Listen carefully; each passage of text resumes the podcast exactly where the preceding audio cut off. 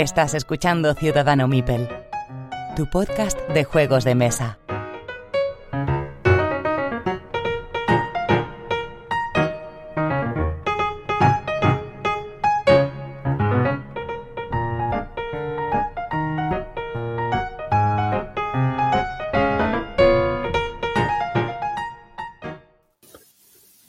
Episodio 90 de Ciudadano Mipel. Soy Jesús y os doy la bienvenida. Miguel, ¿estás por ahí? Toma dos. Sí, aquí estoy. Por fin, después de un par de programas sin, sin poder aparecer. Toma dos por tu puñetera culpa. bueno, las cosas del no directo. del no directo. Pedro, ¿estás ahí? Aquí estamos un, un día más para, para ver qué se cuece. Además, Pedro empieza hablando aquí como, como un locutor de programa nocturno y luego ya se va encendiendo. A ver, ya está, Poco a ya. poco y acaba, acaba a gritos. Me tomo, me tomo el vodka y ya está. Y ya está. Y el, y el Ducados. Roberto, ¿estás ahí? Aquí estamos, más calentito que nunca. Más calentito, ¿no? Bien, bien. 90 episodios ya, he estado echando cuentas y el 100 nos toca justo en el aniversario. O sea que vamos a daros nuestro PayPal para que nos hagáis donaciones. En, en noviembre de este año, además. Pero antes que nada, vamos a empezar con el sorteo. El sorteo que hacemos entre nuestros mecenas. Ya sabéis, podéis entrar en los comentarios del programa o en nuestra web eh, ciudadanomipel.com y apuntaros y daros de alta como mecenas de Ciudadano Mipel. Eh, por un importe de 1 o 2 euros, pues tendréis eh, acceso a programas exclusivos y a estos sorteos. Y el juego de este mes, que tengo que enviar los dos del anterior, perdonadme, queridos mecenas, porque estoy, estoy viviendo en un sin vivir, eh, pero el juego de este mes, que ya voy a mandar todos juntitos, es el Undaunted Normandy, versión española, y el ganador ha sido Barkis. Así que enhorabuena, Barkis, por este Undaunted Normandy. Nos pondremos en contacto contigo para enviártelo. Juegazo. Sí, Juegazo. sí que lo es, sí. Eh, no sé si este que ten- lo tenemos mm, precintado y todo incluso, no, no me acuerdo ahora.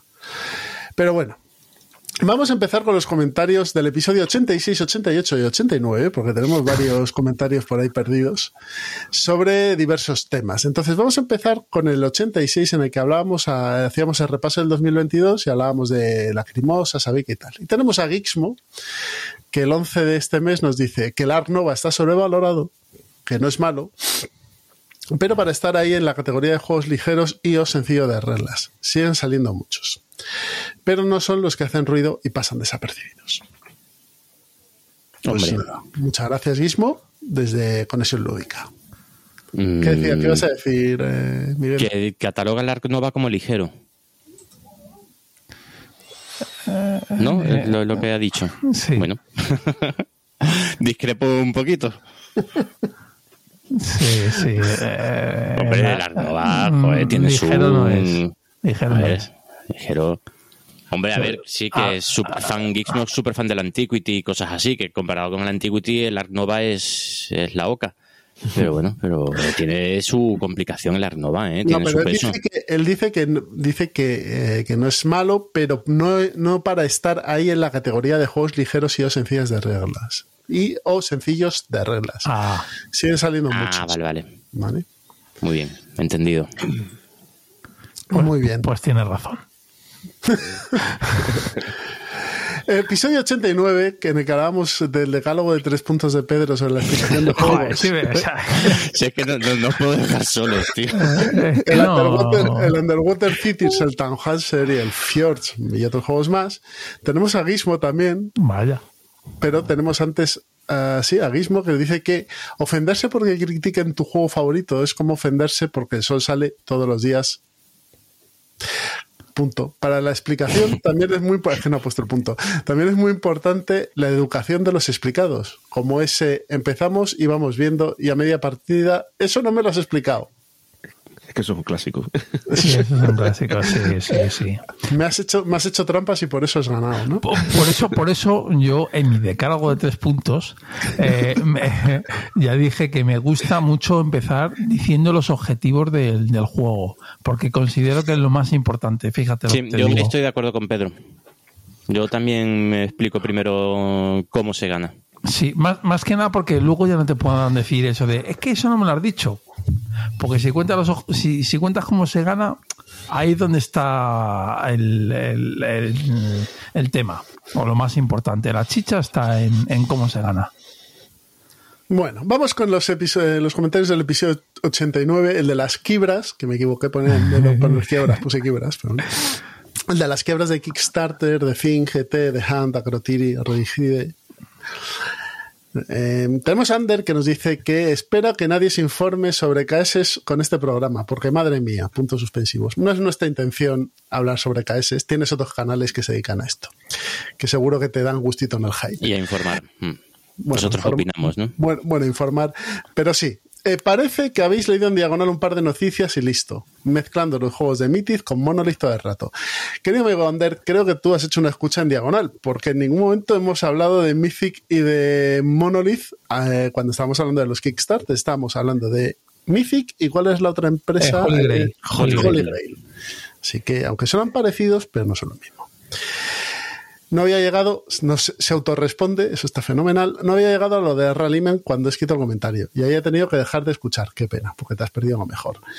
Porque eran demasiadas cuñadeces para la primera hora de la mañana. Nunca está mal escuchar a cuñadeces en la primera de la mañana para despertarse. Mira a Federico Jiménez Los Santos, lo bien que le va. El juego no se va a entregar con el rally, eh, que, no se va a entregar es el Rallyman Dirt. El, el Dirt al final ha dicho De Beer que yo eh, cuando hicimos. Si, de, si Debir está entregando ya las, com- las Eso, lo eh, que te- copias no, no, no, Rallyman no, Dirt. lo que, lo que quería Eh, decir. espera, que- pero en los backers de Kickstarter sí que el 40% de los backers se han quedado sin, sin el Rallyman Dirt. Dirt, ¿no? Bien. El Sí, Dirt. sí. Lo que pasa es que el Rallyman Dirt tenía uno de los de los add-ons era el Rallyman GT. Y ha pasado es. exactamente lo mismo. El que, el que es. se ha metido en un all-in inclu- que incluye Rallyman Dirt y Rallyman GT, pues el 40% de esos backers se han quedado sin nada, sin nada del juego. Eh, dentro de SKS estaban también metidos lo- las tiendas y, y Devir Claro, tiene que- su, que de- parte que- de, su parte de, de juego y les ha llegado y van a estar a la venta la semana Eso- que viene. Pero parece es. ser que una tirada bastante inferior ya- a la que a la que esperaban y ya hay tiendas que están que se vamos ya se sabe que es se- hay tiendas que se van a quedar sin copias de, y, y de luego, Rallyman y- y Dirt. luego el Por te- el lo que has explicado, Miguel, es lo que dice este hombre después. Así que ya y- está, ya lo no, y luego el, te- el tema de las expansiones que este juego iba a tener, supongo, y ahora Sí, ya lo mismo. está, está mu- muerto. O sea, ya sí que. No, no, no, no, no, discrepo. Eh, Ah, o sea, se, se- se ha sacado, o sea, en conjunto con el Rallyman Dirt estaban las, hay seis expansiones que salieron en, en Kickstarter, de las cuales cinco eh, están la semana que viene en, ah, o sea, que las expansiones sí van a llegar a retail. Sí, excepto una, excepto una que la vende, de- la, la iba a vender directamente Holy Vale, Grail, que se vendía a través de su, vale, su vale, web, que es la Pero- del, ay, se no me acuerdo del nombre, Esto pero es las en otras retail. cinco sí. Esto es en retail. Pero Eso la gente, retail. ojo, la gente que estaba en Ki- Kickstarter y tenía esas expansiones, Fuera, lo ha perdido. miau, ¿no? Sí, sí, Vale. no el 100%, o sea, solo lo ha el 40%. Ya, ya habían repartido el 60% en Europa. El No. 40% es una cifra importante también. ¿eh? Eh, Sí, sí, sí, es Hombre, mucho dinero. sí, sí. Holy Grail, mm, bueno, se, se ha cubierto de gloria. Me han dado allí, creo que ayer o antes de ayer, un correo para la gente que, con, con los datos Hoy, de hoy, hoy, hoy, contacto. hoy. Discrepo. No, ayer, ayer. Los, No. datos, los datos de contacto de Bolloré, que es el- el- la distribuidora en Europa. Eso Bueno, sí, en- no, pero ha mm. sido hoy el que ha mandado el correo diciendo que, señores, quiebra técnica y que no tienen, y que, que cierran, vamos, que echan el, el telón. Sí, O sea, sí, que- eso ya que- está. Que, que Holy Grail Games se finí, ¿no? Sí. Está, en, Sí, en- sí. sí, judicializado ya, además. me- Bolloré, que es la, es, la- bueno, no sé cómo se pron- pronunciará, Bolloré, la distribuidora que distribuye en Europa desde Francia, eh, ya ha dicho que no puede hacer nada porque los juegos están retenidos eh, por orden judicial, que no forman parte del, del, del levantamiento de la empresa para pagar los acreedores. Y, y yo, todo ese por, material. Que Debir haya podido sacar finalmente las copias en español, pero también eh, creo que lo que va a pasar es que esto se va a convertir en un Holy Grail. O sea, se va a ver la, la copia en castellano del Ah, que va a ser un. vale, Claro, vale, va a ser un cáliz sagrado y se va, vamos, aquí los especuladores van a estar frotándose las Hombre, manos. si ves las tiendas, en muchas, en muchas tiendas online está a la venta el juego ahora mismo en preventa.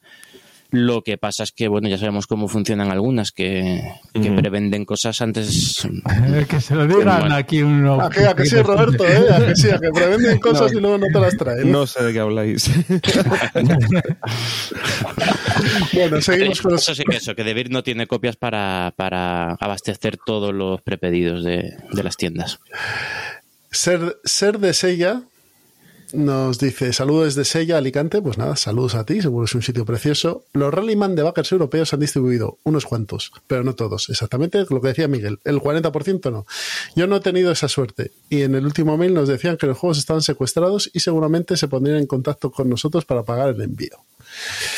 Pues si, amigos ser de Sella, si es lo que dice Pedro, que están en quiebra técnica, va a estar complicado que esos juegos. No, no, sí, salgan. eso, o sea, es- con toda seguridad, ¿eh? están en Sí, sí. Pero en eso es proce- la- proceso de. La cuestión es, ¿los juegos, ¿los juegos existen o no existen? Sí, sí, sí. Existen, los juegos están físicamente Vale, entonces- en, un, en un almacén de, de Bolloré, Vale, en pues Francia. entonces, entonces hay una opción de pagar más para que te los den. Eh, no, no, no, no, no, porque es porque están eh, de- está judicializado, es decir, el juez es- O sea, están eh, bloqueados. está bloqueado todo eso porque forma parte del activo de la empresa que hay que vender para pagar a los acre- acreedores. No sé si me estoy explicando. sí, sí. sí. Sí, A ver, tú cuando liquidas, cuando liquidas una empresa tienes que vender los activos, es decir, las sillas, las mesas, los ordenadores, es todo lo que tengan, hacer líquido y, de- y con ese líquido pagar a los proveedores que hay, un- o sea, los perdón, a los acreedores que hay una lista de mayor a menor y el primero recibe, luego el segundo, etcétera. Entonces el, ju- el juez es el que terminará o sea, que diciendo juegos- si, si van a los backers o... Vale, Hombre, esos juegos son, activos, son activos de esa empresa que ha quebrado y se van Sí. a monetizar, se van a convertir en dinero de la manera X sí. Sí. Y para pagar a los Y acreedores. está totalmente confirmado, ¿eh? no es ninguna cuñadez. Pues, pues, queridos amigos, mm, lo tenéis complicado. ya. Yo lo siento por vosotros, porque en ese, en ese aspecto. mm, Y, Pero y- bueno. y es una compañía que yo no me lo esperaba porque los títulos que tiene están bien. O sea, no es una compañía que digas. Y no es lo una que hablamos, cosa, que no te es una cosa sí. loca. Te metes en la rueda y llega un momento en el que se te sale algo mal y vas tan justo de margen de maniobra que te caes por el barranco. De hecho, bueno, en la compañía hay muchas cositas oscuras ahí, ¿eh? que, que desde noviembre no pagan a la distribuidora. Sí, y, no. y desde, desde- o sea, después de, de no pagar a la distribuidora han sacado otro KS eh, eh, y lo han abierto, eh, ha sido toda la campaña, lo han cerrado, han recaudado esos fondos cuando ya estaban eh, no pagando a, a Eso acreedores. se, llama, eso se llama esquema Ponzi. Eso, eh, sí, eso sí. Bueno, Sí, sí. Eso es pillar dinero sabiendo que no vas a sacar el producto, sino que es para pagar lo que, las deudas que tienes.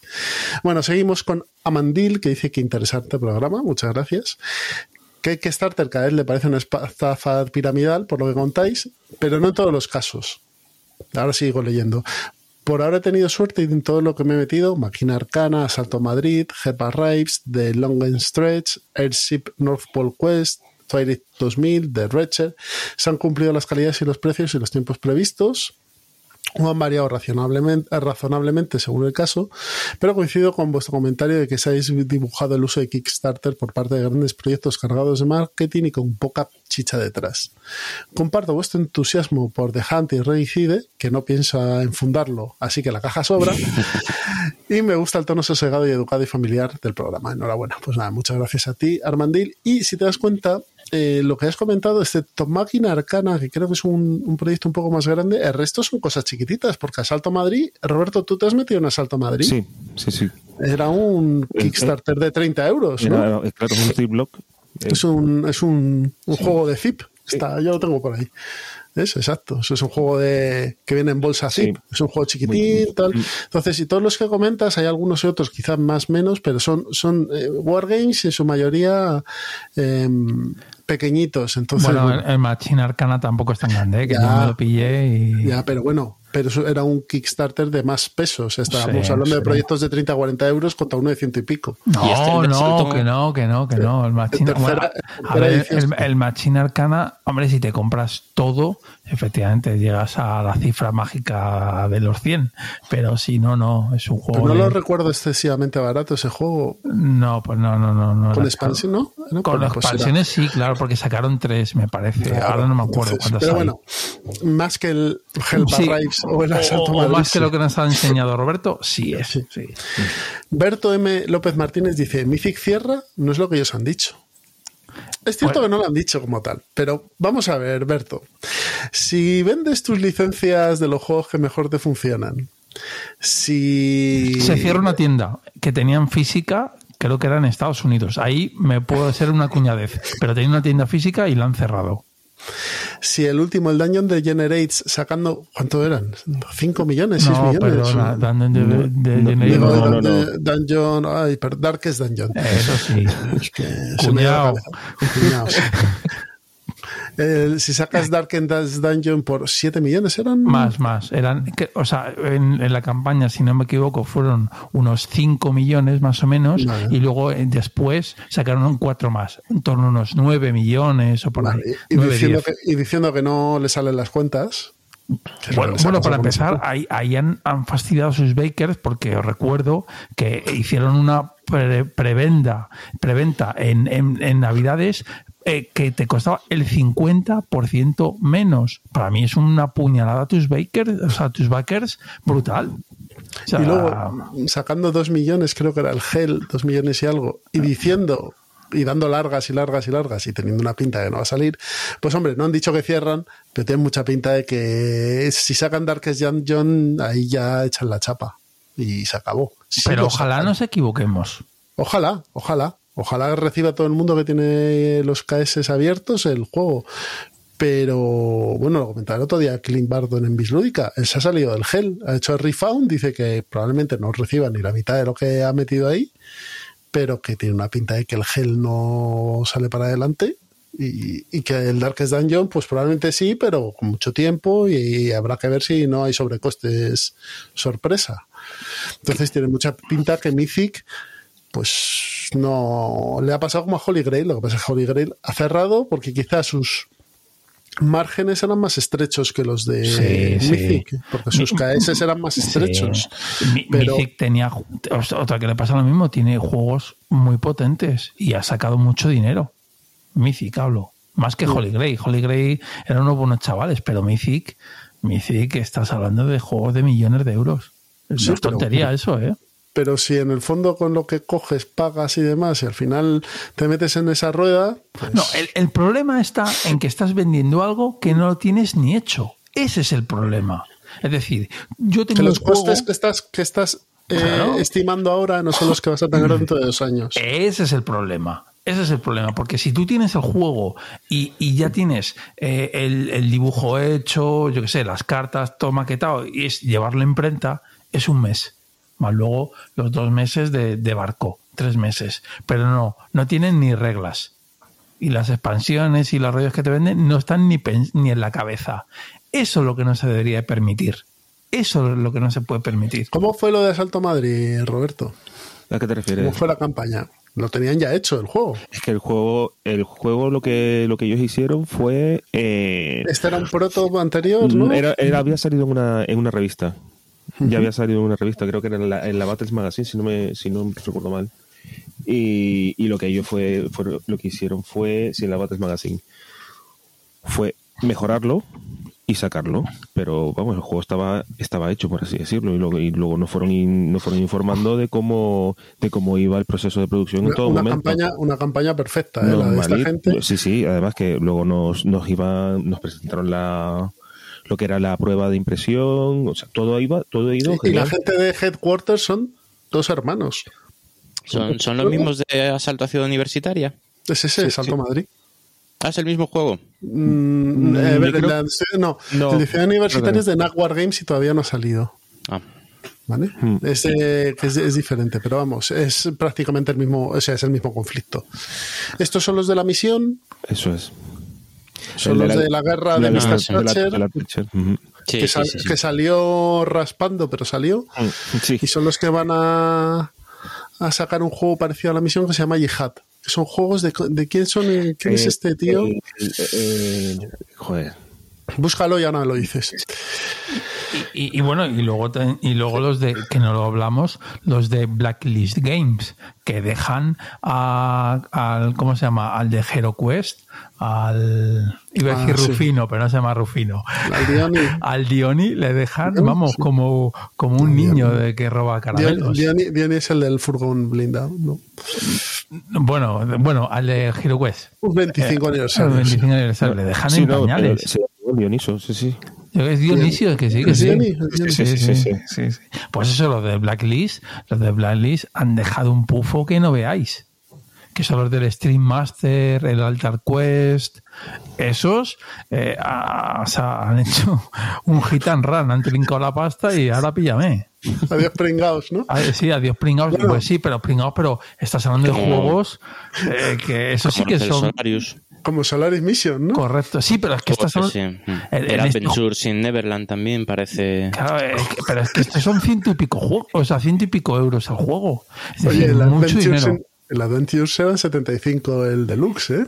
Que no es moco de pavo. Y eso tú, tú, tú, tú y yo que estamos en eso, Miguel, ¿tú no crees que vaya a salir? Yo no lo creo, ¿eh? lleva dos Mira, años ya de retraso.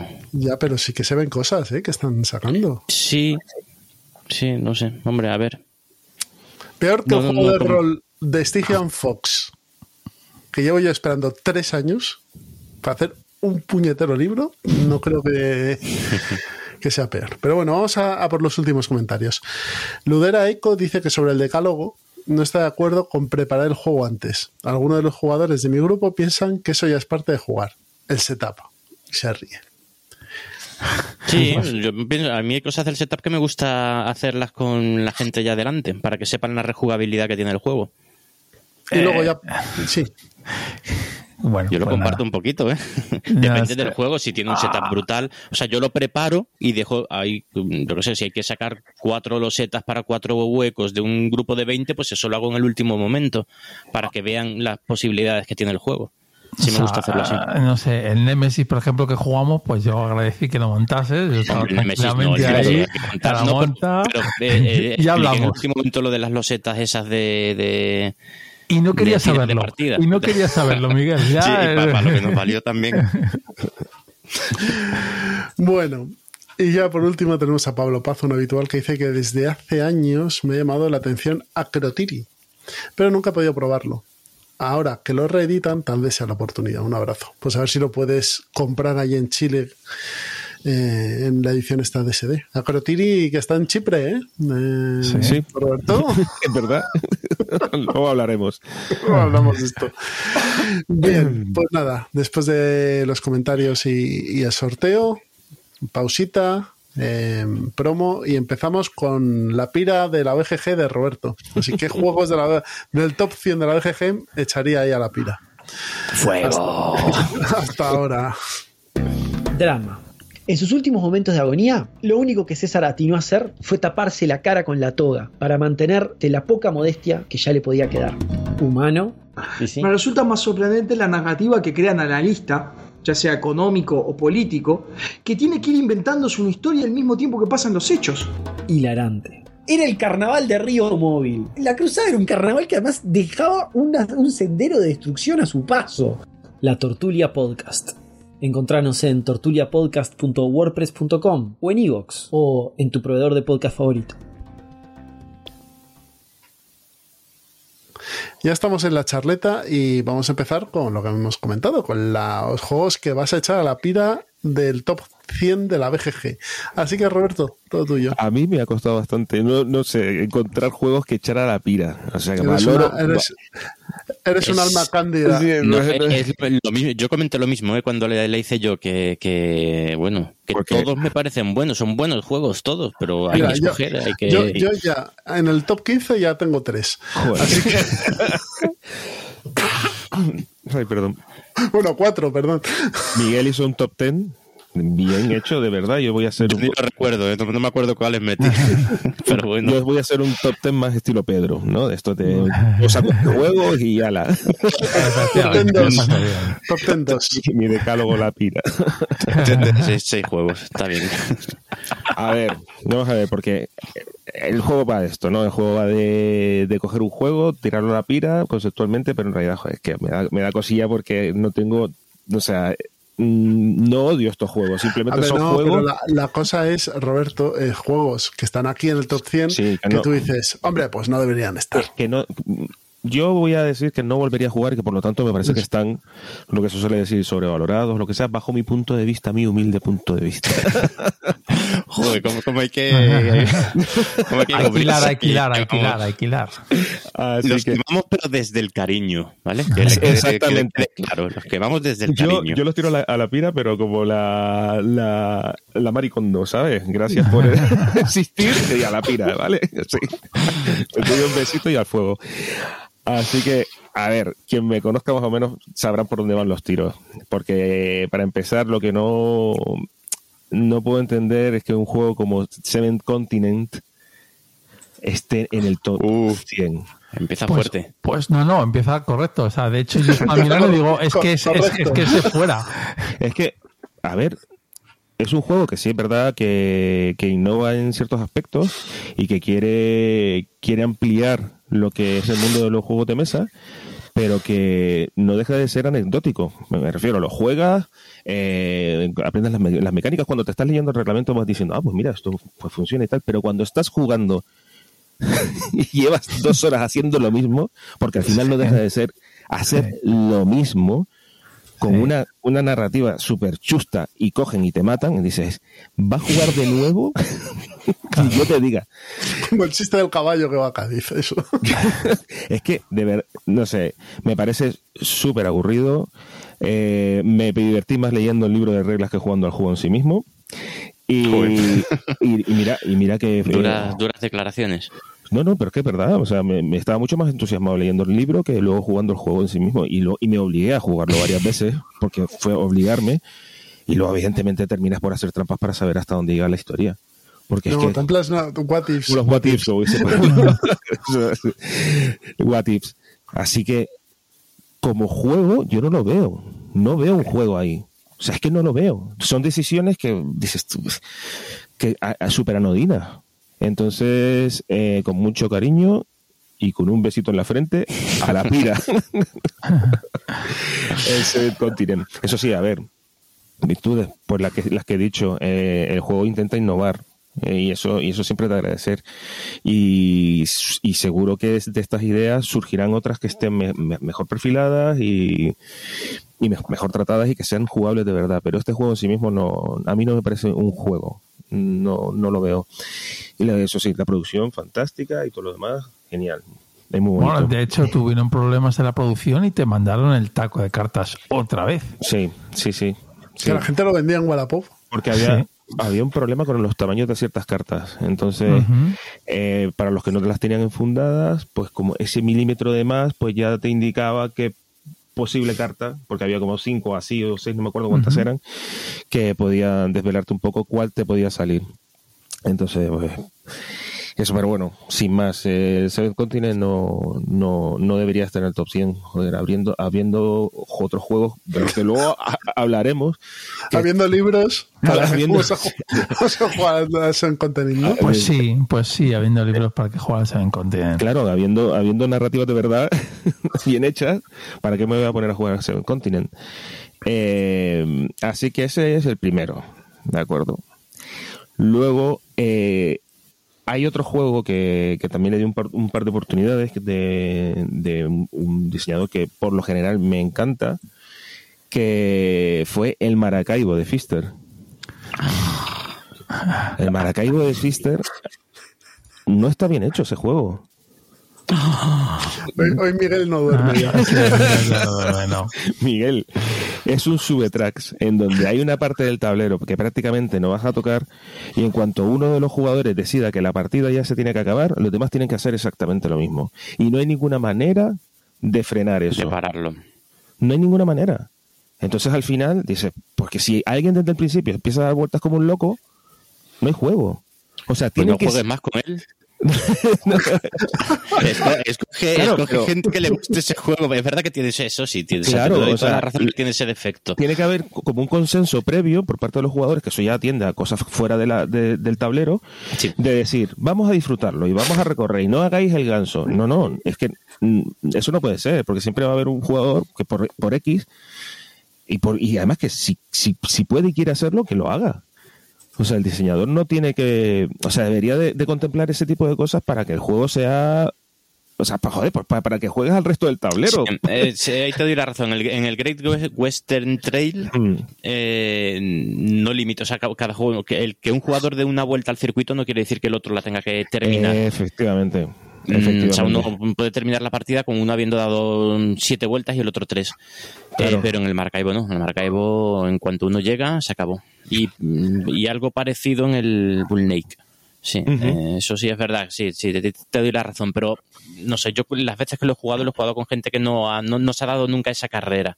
Entonces sí lo hemos disfrutado. Sí me parece un buen juego. En la Pero parte- ese defecto sí, sí, es creo que es indudable. Las partidas que yo juego sí que se, sí que se dio el efecto. Y al final me, me vi en una carrera por subir banderas que me, me parecía pues pues también pues repetitiva. Que si juegas así, pues resulta repetitivo. No sin más. Y mira que y mira que quería que me gustara el juego, porque por lo general los juegos de, de Fister me gustan o me gustan mucho. O sea, los disfruto, los disfruto Mm. bastante. Y es un tío a ver, que tiene juegos buenísimos. Y cuando para mí este, este fue una de esas veces que dice, ves, no puedes fiarte de un diseñador por muy bueno que, que sea y que por muchos juegos que te gusten anteriormente, porque al final siempre hay, hay alguno que te rompe el corazón, como el Maracaibo. Pues ahí está el 51. Así es, sí, sí. Así que nada, otro a, a la fogata. Ahí a la pira.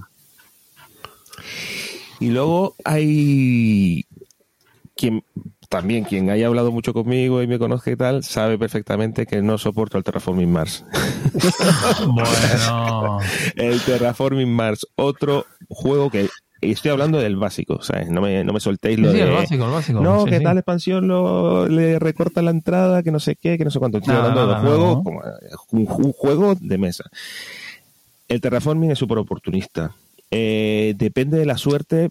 Sí, es un juego de cartas y todo y todo y todos los juegos de cartas dependen de la suerte. Mm. Pero te pueden venir malos manos que, en las que no puedes hacer absolutamente nada y otros que te que, que, que pueden combar eh, con- pero porque le vienen cartas muy buenas que le- es, es por pura suerte o lo que pasaba que no había había cartas que te salían al principio que no podías usar y te ensuciaban la mano A ver, o sea, eh, entiendo tu punto de vista y es un juego que tiene una curva de aprendizaje quizá elevada y te tienes que conocer las cartas.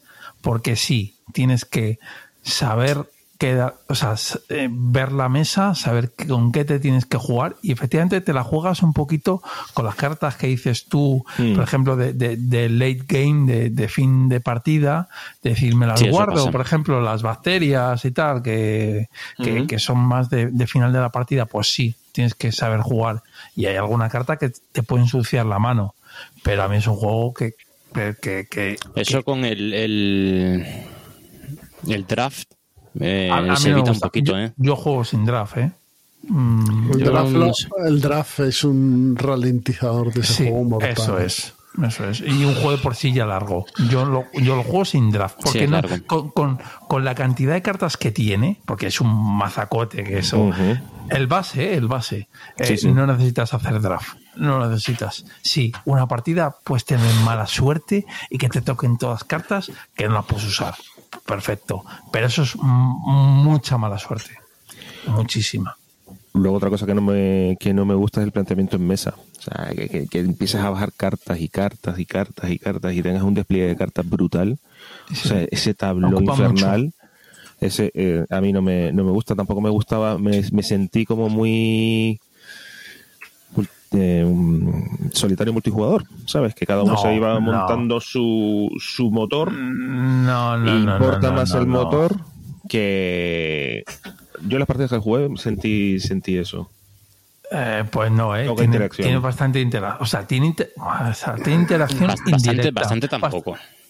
Interacción indirecta sí que tiene, ¿eh? Indirecta por el tablero. Mm, Por el tablero vale. y por las cartas, que Y luego hay saber cartas lo que, que, tiene. Claro. hay- Ah, ya tiene sí. más interacción que el Ark Nova. Oh, vamos, años luz. Años luz. O sea, yo, yo sí que tiene interacción. Pero es verdad que es, es no, es, no, es, no, no es un toma y de acá, pero no, hombre, solitario no es, Miguel. Tiene interacción. Un, un poco, un poco multisolitario. Tiene, sí, tiene interacción, pero bueno, pero no es su fuerte. ¿eh? Vale, no es su fuerte. O sea, sí, sí, o sea, su fuerte Hombre, no es. sí, no, pero sí, sí, pero sí tiene. tiene, sí. Y la posi- el posicionamiento en, en el Es tablero todo. también es importante a la hora de poner los bosques y las ciudades, de forma que otros jugadores te pueden, mm, pueden hacer que tú ganes puntos. El, el tema de ir subiendo, en el momento en el que quien- tienes que subir la, cada uno de los parámetros para llevarte el bonus o que lo haga el otro, que tiene ahí un... Y, y que no se sí. lo lleve. O sea, A mí me parece, muy, a mí, a mí me, me parece muy buen juego. Esto, esto me ha dolido más que el Maracaibo. ¿eh? O sea, que tú estás de acuerdo que, que, que esté en el 6, en el puesto 6 Bueno. de la... Más arriba No, tiene que estar. No, no, en el 6 no, pero en el top mm, 20 sí lo meto yo en el Terraforming. Pues top 20, el 6 está en el 20, ¿no? Sí, hombre, pero bueno, un poquito más para atrás. Vaya. poquito. Pero sí, sí, pero mm, a mí ese no me duele. A mí, lo, me- lo mejor que tenía este juego era, era el tema. Porque además yo creo que ha abierto bastante el espectro de, de escoger temas a la hora de diseñar eh, juegos. O sea, es- ya se salió, ¿no? Fue uno de los. Yo creo que uno de los primeros euros así que se salió del, del estándar renacimiento. Ojo, ojo, que este caro es de 2016 y hace ya Claro, sí. un montón de años, pero este juego rompió stock en Sí, ese, sí, ¿eh? sí, sí, Que sí, la sí, gente, sí, sí, que la gente lo compraba a 100 pavos Sí, eh, correcto. de segunda mano, Sí, sí. cuando lo vendían a 50 Sí, o sí. a 40 y no tantos. Este fue sí, un beat. Este, pegó muy, este fue, pe- pegó muy fuerte en ese y ha sido un juego que se sigue vendiendo, se sigue, es- podríamos decir que hasta un evergreen. Es un evergreen. Ya, Sí. sí. Sí, Pero sí, bueno, sí. que no, nos puede, no le puede gustar a todo el mundo. Yo te aconsejo, Evidente. Roberto, que te compres la, la aplicación de PC y lo juegues ahí. Porque todo eso que achacas ahora mismo, en la aplicación de PC está mitigado. Es mucho más rápido, el draft se hace más rápido, el tabló es mucho menos agresivo y disfrutas A más mí, lo a mí es el sí me juego. gusta el tablo de ese juego, ¿eh? Sí, yo sí lo paso bien porque es- te montas unos combos súper Sí, interesantes. pero, ¿eh? pero no te ocupa toda la mesa, porque como es en Ya, el sí, ordenador. ocupa, ocupa. Mm. O sea que, pero en, en la, la aplicación de ordenador que han hecho, el juego de ordenador está bastante bien. Sí. A mí el juego como tal me gusta, ¿eh? El, el Terraforming. Continúe usted. Continúo. Bueno, pues es el Terraforming y luego otro juego que yo tiraría también a la pira es uno que se le ha comparado mucho, pero tampoco, no, no tiene mucho que ver, pero se le comparó bastante al, al Underwater Cities. Bueno. El Underwater Está- Cities, o sea, no, está al 43. Que, es- que a mí me parece un euro aburridísimo también. Cuando lo jugué... Sí, se- se- es cierto que se le compara mucho, sí, pero Sí, no, se- se pero- parece. no, no, no, no, no, no, no, no, no, yo estoy, con, yo estoy con los que dicen que no se le parece, porque es que no se le parece. No, no se parece. No. Se parece, tiene, tiene el, el tema a lo mejor este de, pues eso, de que uno es en, en- en la transformación en Marte, el otro es el- la ampliación de ciudades marinas, pero, pero ya, ya está, o sea, Ya no se le parece sí. en absolutamente nada. Nada. Y este juego, yo recuerdo que cuando lo jugué en el club, los otros tres Con mucha, jugadores... con mucha- Ah, amigo, lo ha jugado a cuatro, ¿no? Sí. Lo juega a cuatro. Y los otros tres estaban entusiasmadísimos. O sea, estaban, A mí- pero a vamos. ver, yo lo he jugado a dos, yo lo he jugado a dos y a mí sí me gusta, ¿eh? Pero yo creo que este juego a cuatro se debe hacer bola de arena. Pues a mí se me, a mí se me, se me hizo demasiado largo, muy repetitivo. eh, y no lo volvería a jugar, precisamente por eso. Y dada la experiencia, no me parece que sea un juego eh, para, para estar en el, en el top 100. Este sí que es solitario. Sí, también tiene eso. Este es solitario. Porque solamente era la, la selección de cartas, ¿no? La de, Eh, eh, la sí. única, la única interacción que tenía, que también tenía ese, Este- eso que Bueno, este que te que- podían pisar la loseta. Ya, pero bueno, tampoco es algo que digas. Hombre, te da por saco.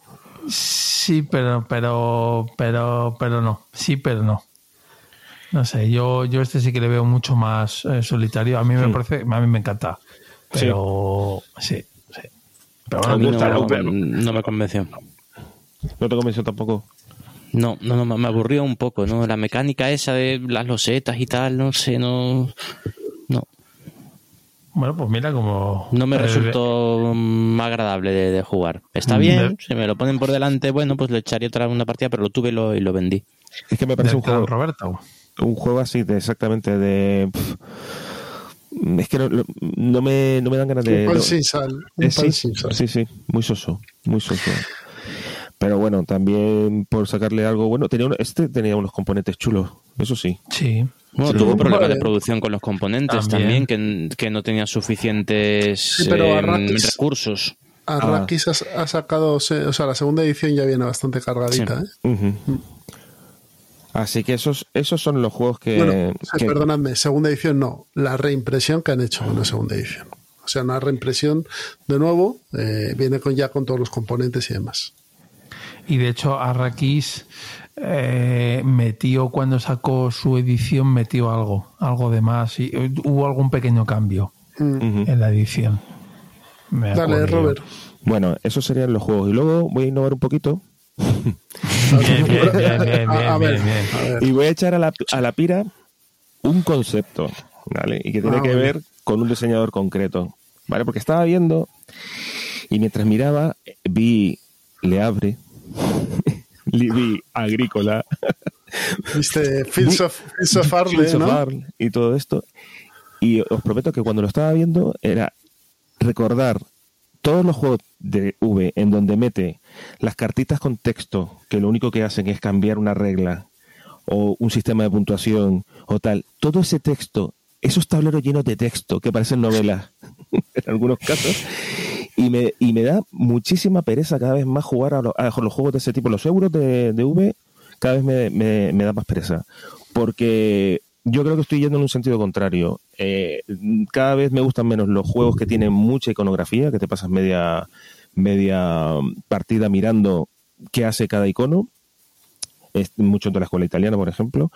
Y, en el caso de V, eso de tenerte que subir a la mesa, alongarte, leer, a ver qué hace esta, a ver qué hace la otra, en lo anticlimático que es eso, porque, joder, cuando estás con un, con un por ejemplo, con un card driven game, evidentemente tienes texto, lo tienes que leer, tienes que leer las cartas, eh, pero el, texto y lo que, lo que hace la carta tiene que ver con un, un sentido temático, entonces tiene sentido, tiene, no, está, no te molesta, pero cuando simplemente es, este te da dos monedas y entregas un no sé qué y no sé cuánto y te, y te estás leyendo ese, esa, ese mini apartado legal de esa carta y luego otro y otro para ver cuál es la que mejor te, te conviene a, mí ya se- e- ese tipo de ese tipo de ese tipo de digamos de, de flujo Sí, que tienen un suplemento, en un, un manual suplementario con todas las cartas Sí. explicando. Sí, Sí, sí. eso es muy típico de Rosenberg. entonces eso a la pira O sea, Rosenberg, se- Rosenberg a la pira. no ¿no? Rosenberg no hombre porque Rosenberg tiene el patchwork abre, le abre- tiene bonanza bueno, el. Pues a mí El mamma mía tiene el-. El le abre, tío, el le abre es uno de mis juegos fetiche. Perfecto, pero le abre precisamente, eh, peca de lo que dice Roberto. Eh, sí, Te era- tienes que levantar para Sí. ver al otro. Es, es- eso es un el fallo del otro, brutal. Sí. Para sí. poder el edificio para Pero, ver el pero edificio es el que tienen los edificios más claros, ¿eh? más la iconografía y tal. Si Sí, te sí, vas pero a te tienes que levantar. cada mazo es, es o sea, el, el mazo A, el B, el tal. O sea, son muy diferentes y, y, tienen cientos, de, cientos y cientos de cartas y cada una con su explicación. Y el banquete de Odín igual. Y este, el le abre, tiene menos cartas, tiene menos, menos edificios. Yo creo que al final con, con Rosenberg lo que pasa es que tienes que comprarte el juego que más te va. Por son todas pa- permutaciones de lo mismo, entonces el que te hace tilín es con el que te tienes que quedar. Sí. Sea un, le abre, se abre, sea caverna, agrícola, el que sea. Pero es que no hay distinción, en el fondo, entre ellos. Son todos muy similares. Entonces, bueno, pues que el que más gracia te haga es el que te tienes que quedar. Yo tengo Leabre y Agrícola y me estoy planteando darle una patada a Agrícola y quedarme solo con Leabre. yo yo lo, yo lo digo no a los párrafos en los tableros bien. ¿Y ya está? ¿Ya no tienes más? claro es que de verdad yo es que no. No echaría ni- El día, el día que me dejéis a mí hacer esto, esto va a ser Yo- un festival. Esto va a ser un festival. Pues estás tardando. Pues venga, el próximo. El próximo para, no, no, no, no. Para verano, el, el, el, el anterior a agosto hacemos esto. Y lo hago yo. Porque vamos, estoy mirando la lista y. ¿No quemarías eh, ningún pandemic, Roberto? Mm, el, pro- el problema es que los- el Pandemic bueno no está ahí en el no, top 100. no está aquí. Y el Legacy no lo he jugado, ¿sabes? Yo tampoco. Y el Pandemic sí que a mí me parece muy buen juego para, para lo que es, como puerta de entrada para los cooperativos y tal. A mí me ha funcionado muy bien. Y yo me lo he pasado muy bien jugando Pandemic. A mí Pandemic también me gusta. Mm. ¿Tú, Miguel? Porque esa Sí, sí, no, pregunta... a mí Pandemic me gusta, ¿eh? Sí, sí, pero no, no... De hecho, estamos jugando ahora la segunda temporada del Legacy, ¿Y qué tal? pero pen- pensé que a ti no te no era tu No, tipo de juego. Sí, sí, ese sí. Vamos, no lo tengo, pero vamos, pero que me juego una partida encantado. A ver, yo solo voy a decir una cosa como anticipo de mi programa. Pero que en el 96 este el Saqueadores del Mar del Norte Eh, Es que, a ver, la BGG. Es un buen juego, el Saqueadores. como. Pero ahí eh, te pones a ver los 100 siguientes Claro, y, hay, es que- y, hay, y hay 10 mejores. Hombre, es que acabo de ver, mira que es que en el 94 está el Kailus, tío. En el 94, el Kailus, 94. O sea, que hay 93 juegos mejores que el Kailus, es que no... eso no- No, que la gente no le apetece más jugarlo. O sea, en el 104 está Tigris y Éufrates. Bueno, señores, pues tenéis que ten- tenéis que aceptar que hay mucha gente que ha llegado nueva Que sí, que sí, que sí. a, No, no, a pero- la afición y es lo que vota, lo que tienen ellos. Pero como estamos aquí en plan festivo, pues es. que eh, Bueno, Roberto, Bueno, ¿más cosas que quieras quemar o.? mm, a ver, quemar, quemar y al 3DI es en tablero porque jugarlo en la app es mucho mejor.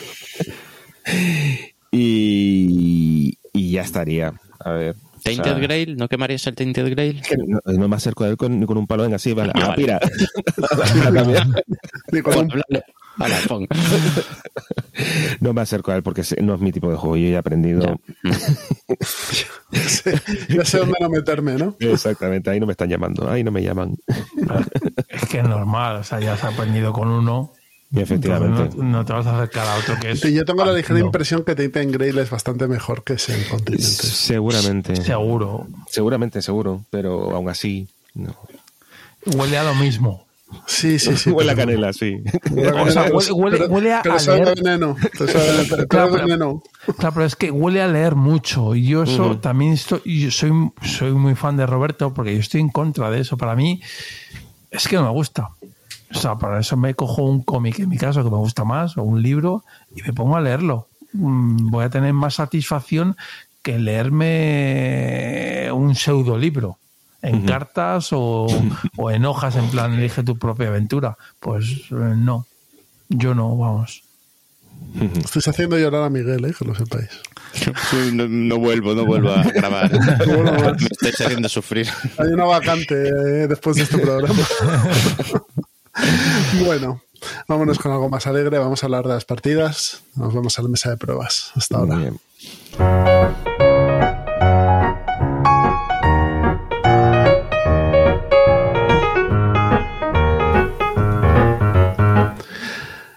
Ya estamos sentados en la mesa de pruebas y vamos a hablar de los juegos a los que hemos estado jugando este, estas últimas tres semanas, que han sido muy pocos, que estábamos hablándolo antes y por cuestiones de trabajo todos estamos hasta arriba. Así que, que poquitas cosas vamos a hablar. Pedro, ¿has jugado algo, Rey?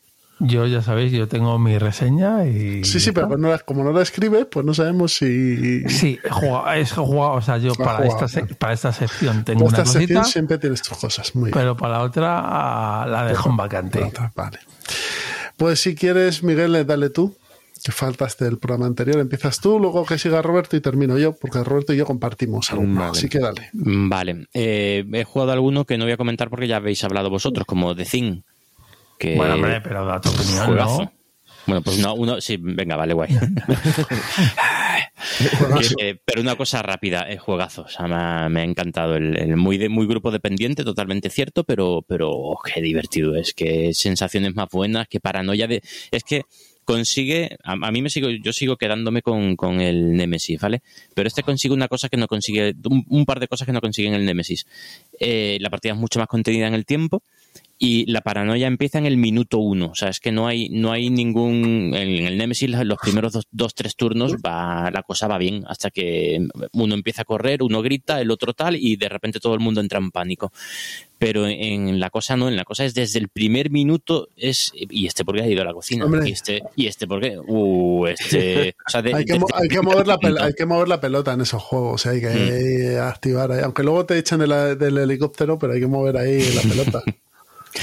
Pero me pareció muy, muy divertido. Que, que en, contra, que efectivamente o son seis personas mínimo, o a lo mejor cinco quizá, pero o no, no funciona. Pero bueno, me ha parecido muy, muy bueno. Pero bueno, eso, como ya habéis hablado mucho de él, pues yo mm, vengo a, a hablar de otras cosas adicionales. ¿Sigo Pues entonces yo? vale. Sí, sí, sí. Vale, pues bueno, mm, eh, no tengo ninguna novedad, novedad, porque, porque, porque no juego apenas, pero bueno.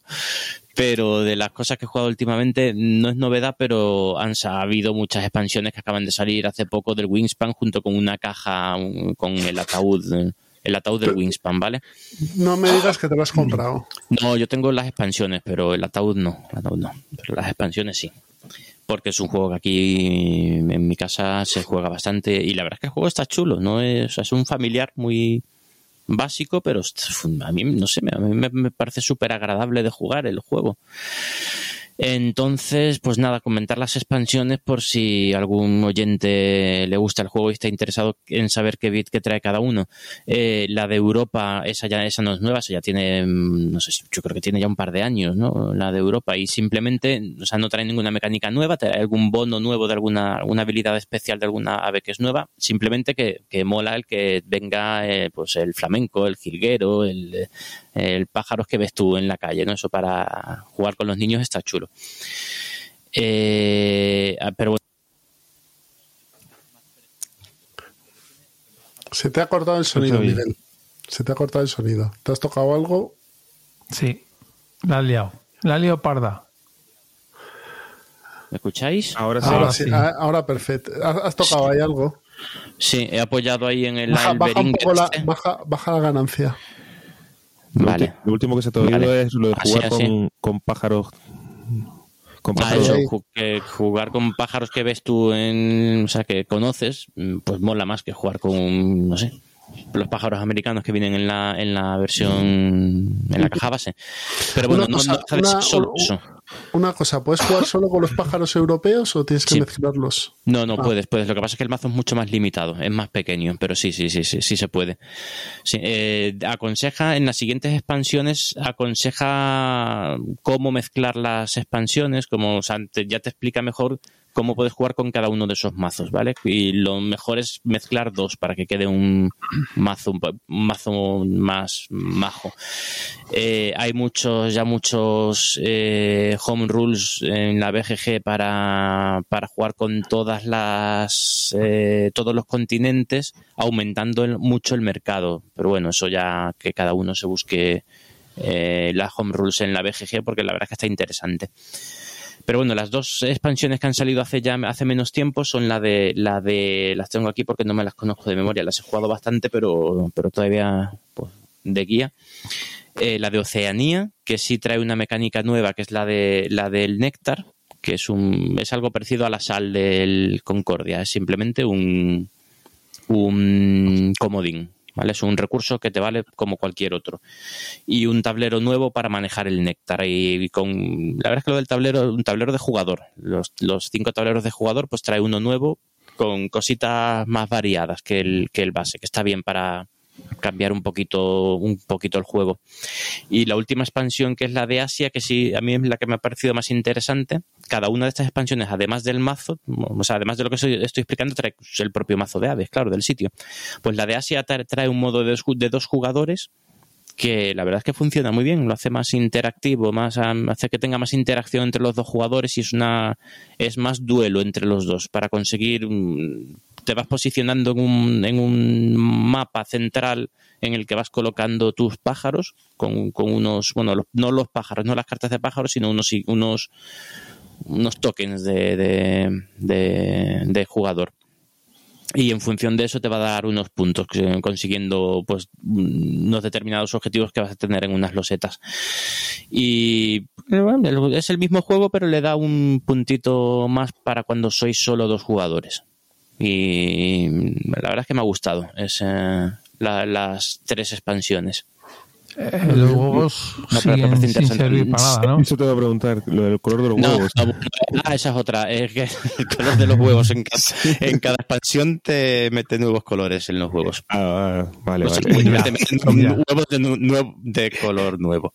Vale, vale. Y, y siguen sin valer para absolutamente nada. ¿Qué te trae Efectivamente. en la, cada caja? ¿Qué trae? O sea, ¿trae un mazo? ¿Qué, qué material trae cada...? un mazo, un, mazo de, de pájaros, nuevos objetivos de final de partida.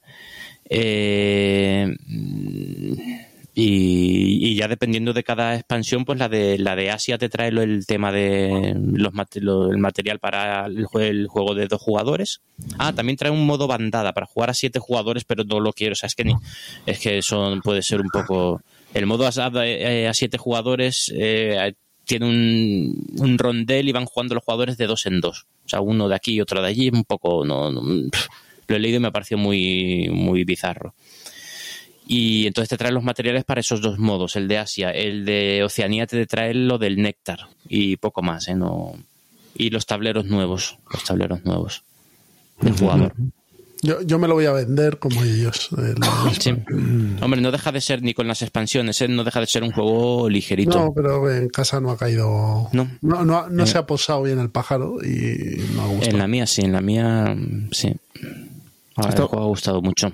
Está muy bien el juego, la verdad. Está- No, no, sí, a mí el juego me parece que Mm. está estupendo, pero si no encaja, pues no encaja. Claro, Claro, claro, evidentemente. Mm. Eso me ha pasado a mí con el Dog Park. El Dog Park no, no se han cansado ya prontito. ¿Lo, lo has vendido ya?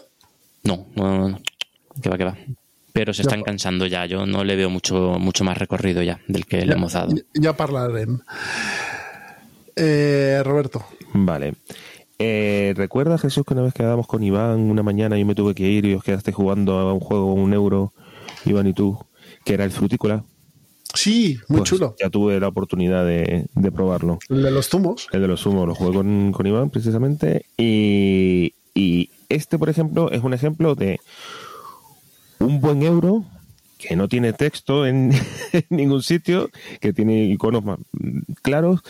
Eh, Que le sobran los árboles esos. Sí, bueno, eh, lo de la producción va, va por otro lado ahí en este juego. Pero que es un, es un euro muy chulo. Nosotros lo que vamos a hacer es eh, recolectar fruta para convertirla en, mermelada y venderla y así obtener puntos. Y tenemos una serie de, trabajadores concretos, que hay algunos que son jardineros y los otros que eran agricultores, si no me equivoco. Y al principio de cada turno, lo guay es que tú va- vas, vas a seleccionar en un draft las cartas que te van, que te van a, a permitir ir a ciertos sitios en el tablero. Pues ir a, a por pesticida o ir a recolectar fruta o lo que sea. Y esas cartas además van a determinar en qué orden vas a jugar. Porque tienen un número. Entonces eso mola, mola bastante. Porque tienes las más potentes, evidentemente, van a ser las últimas en jugarse. Entonces tienes que medir muy bien qué, qué cartas vas a quedarte para jugar el turno. El juego me, me gustó mucho. Un juego de un euro de procesamiento de, de recursos y de venta. Tiene un mercado, cada fruta va variando cada vez que se, que se vende. Va variando el valor en el mercado, se va devaluando, se va incrementando. O sea, eh, está genial, muy fácil de, muy fácil de jugar. Y, y lo único es que salió un Kickstarter y la, la producción es horrible, horrible. Tiene un cajotón enorme, que es como cinco veces más grande de lo que debería de, de ser. El aspecto gráfico es un poco raro. Y este juego, si lo cogiera alguien, una editorial seria, y lo, y los- lo sacara, joder, pues tío, pues es que a mí es un euro que me, me ha encantado, ¿eh? Un euro... me- eh, ojo, que es un euro económico, ¿eh? Sí, Porque sí, al final lo, lo que consiste lo que- es en hacer eh, dinero. Efectivamente, luego tú tienes, tú vas recolectando tus frutitas, lo vas metiendo en tu almacén, que tú tienes un almacén que es eh, limitado. Las frutas eran de plastiquete, Sí, ¿no? las frutas son de plastiquete. y, la- y los tarritos de, de mermelada también. O sea, tiene cosas de producción acertadas y luego tiene otras cosas como los árboles donde se cuelgan. Es que luego tiene, claro, tiene, Son una- cosa- tiene cosas raras. una- Entonces es lo típico de que está editado así regular. Sí. eh, tienes una, una de las áreas en donde te puedes colocar son unos árboles que se, se ponen, dependiendo del número de jugadores, se ponen una, una serie de árboles. Y ahí es que la, es un poco lo de Everdell. Si tú montas el árbol, no ves bien las posiciones en donde tienes que ponerte. Entonces los arbolitos dificultan la ergonomía me del acuerdo que. Iván y yo decíamos que esto no hacía falta hacerlo 3D, que una loseta del árbol, Sí, la- información eh, efectivamente, y ya está.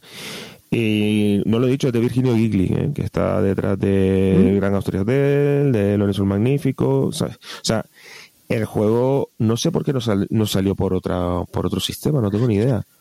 Pues haría un Kickstarter justito a lo mejor. Sí, o- sí. Eh, la, la casa que lo editó era Gyokix.it y ya digo, eh, no os dejéis llevar por el aspecto gráfico ni nada de esto. Hay un, un muy buen juego ahí. La verdad que lo- no debe ser fácil de encontrar. no, este yo juego. creo, yo creo que no. Esto ya lo tienes que conseguir de segunda mano o algo así. No, Mm. no creo que se, se consiga en ninguna tienda ni nada. Esto fue un KS que no, no se ha vuelto a reeditar. Pero el juego está bien. Me Está- acuerdo yo que, está, que lo pasamos muy bien, la Sí, verdad. La muy- es, muy bien. es divertido. Está muy bien. Y ese era Frutícola. Muy bien. Pedrito, te dejo para el final, ¿vale? Para que hagas el tachan.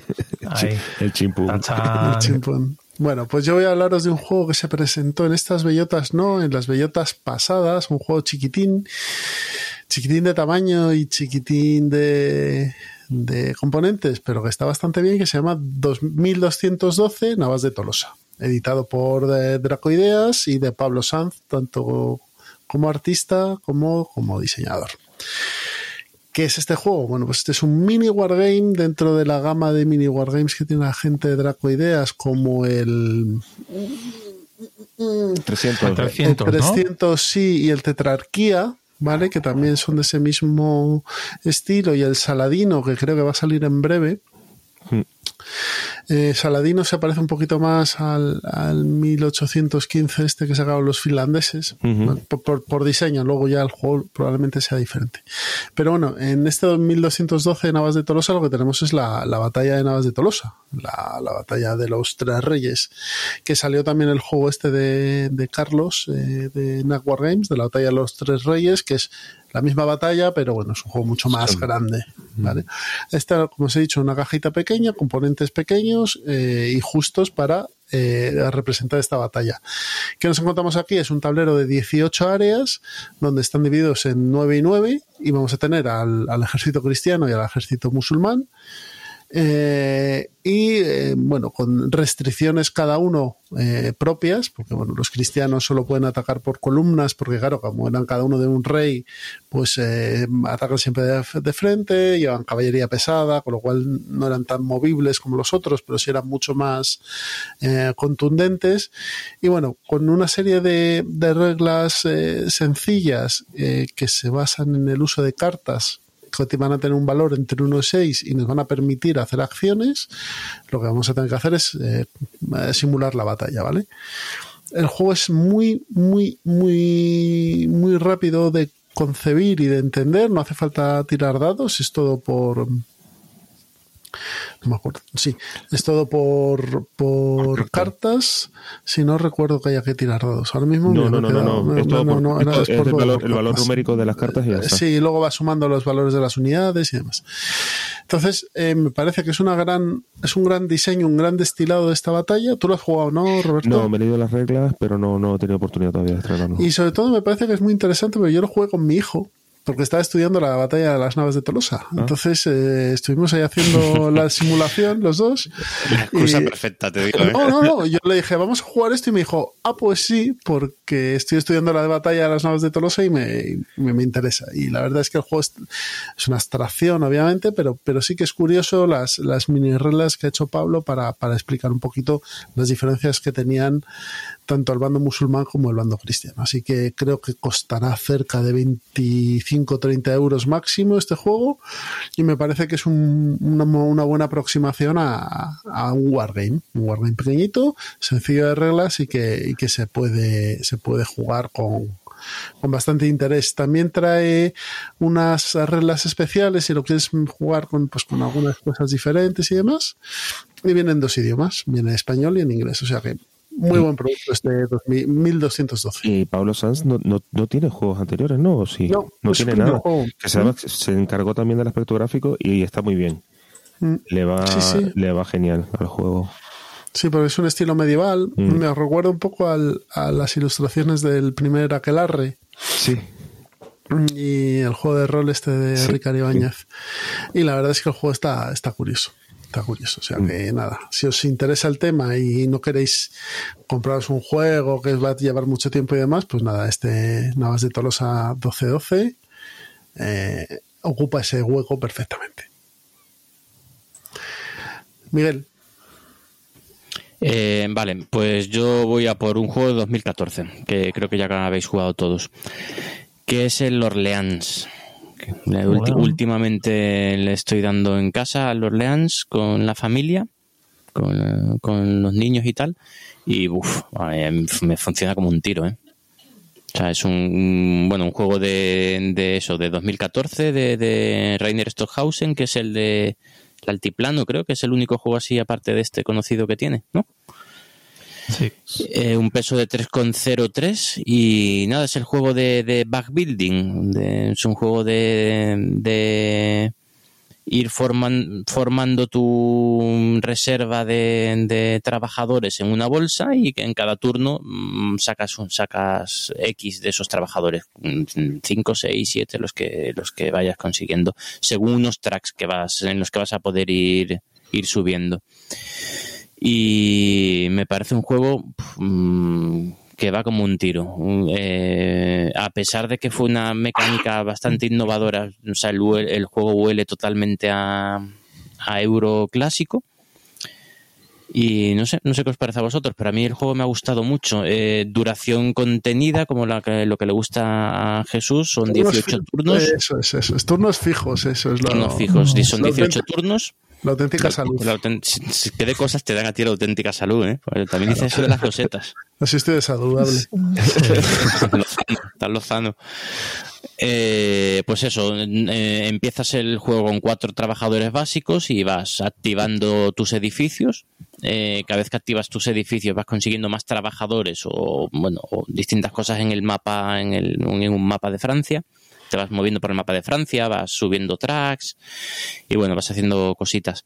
Y eso vas mejorando tu, tu, tus trabajadores. Y eh, a medida que vas mejorando esos trabajadores vas consiguiendo trabajadores más avanzados mm, vas eh, sacando cada vez más trabajadores de la bolsa en tu turno y haciendo más cositas. Eh, se juega de forma simultánea una buena parte del turno es simultáneo mm, lo cual agiliza mucho las partidas y así hace que sea independiente del número de jugadores porque se puede jugar hasta hasta cinco.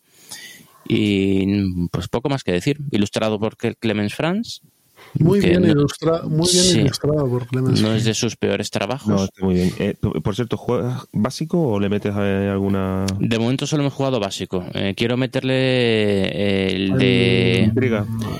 El de intriga. el de in- bueno, el de intriga lo, uf, lo veo complicado aquí, ¿eh? Porque tiene mucha maldad. ¿eh? El de intriga tiene mucha, mucha maldad.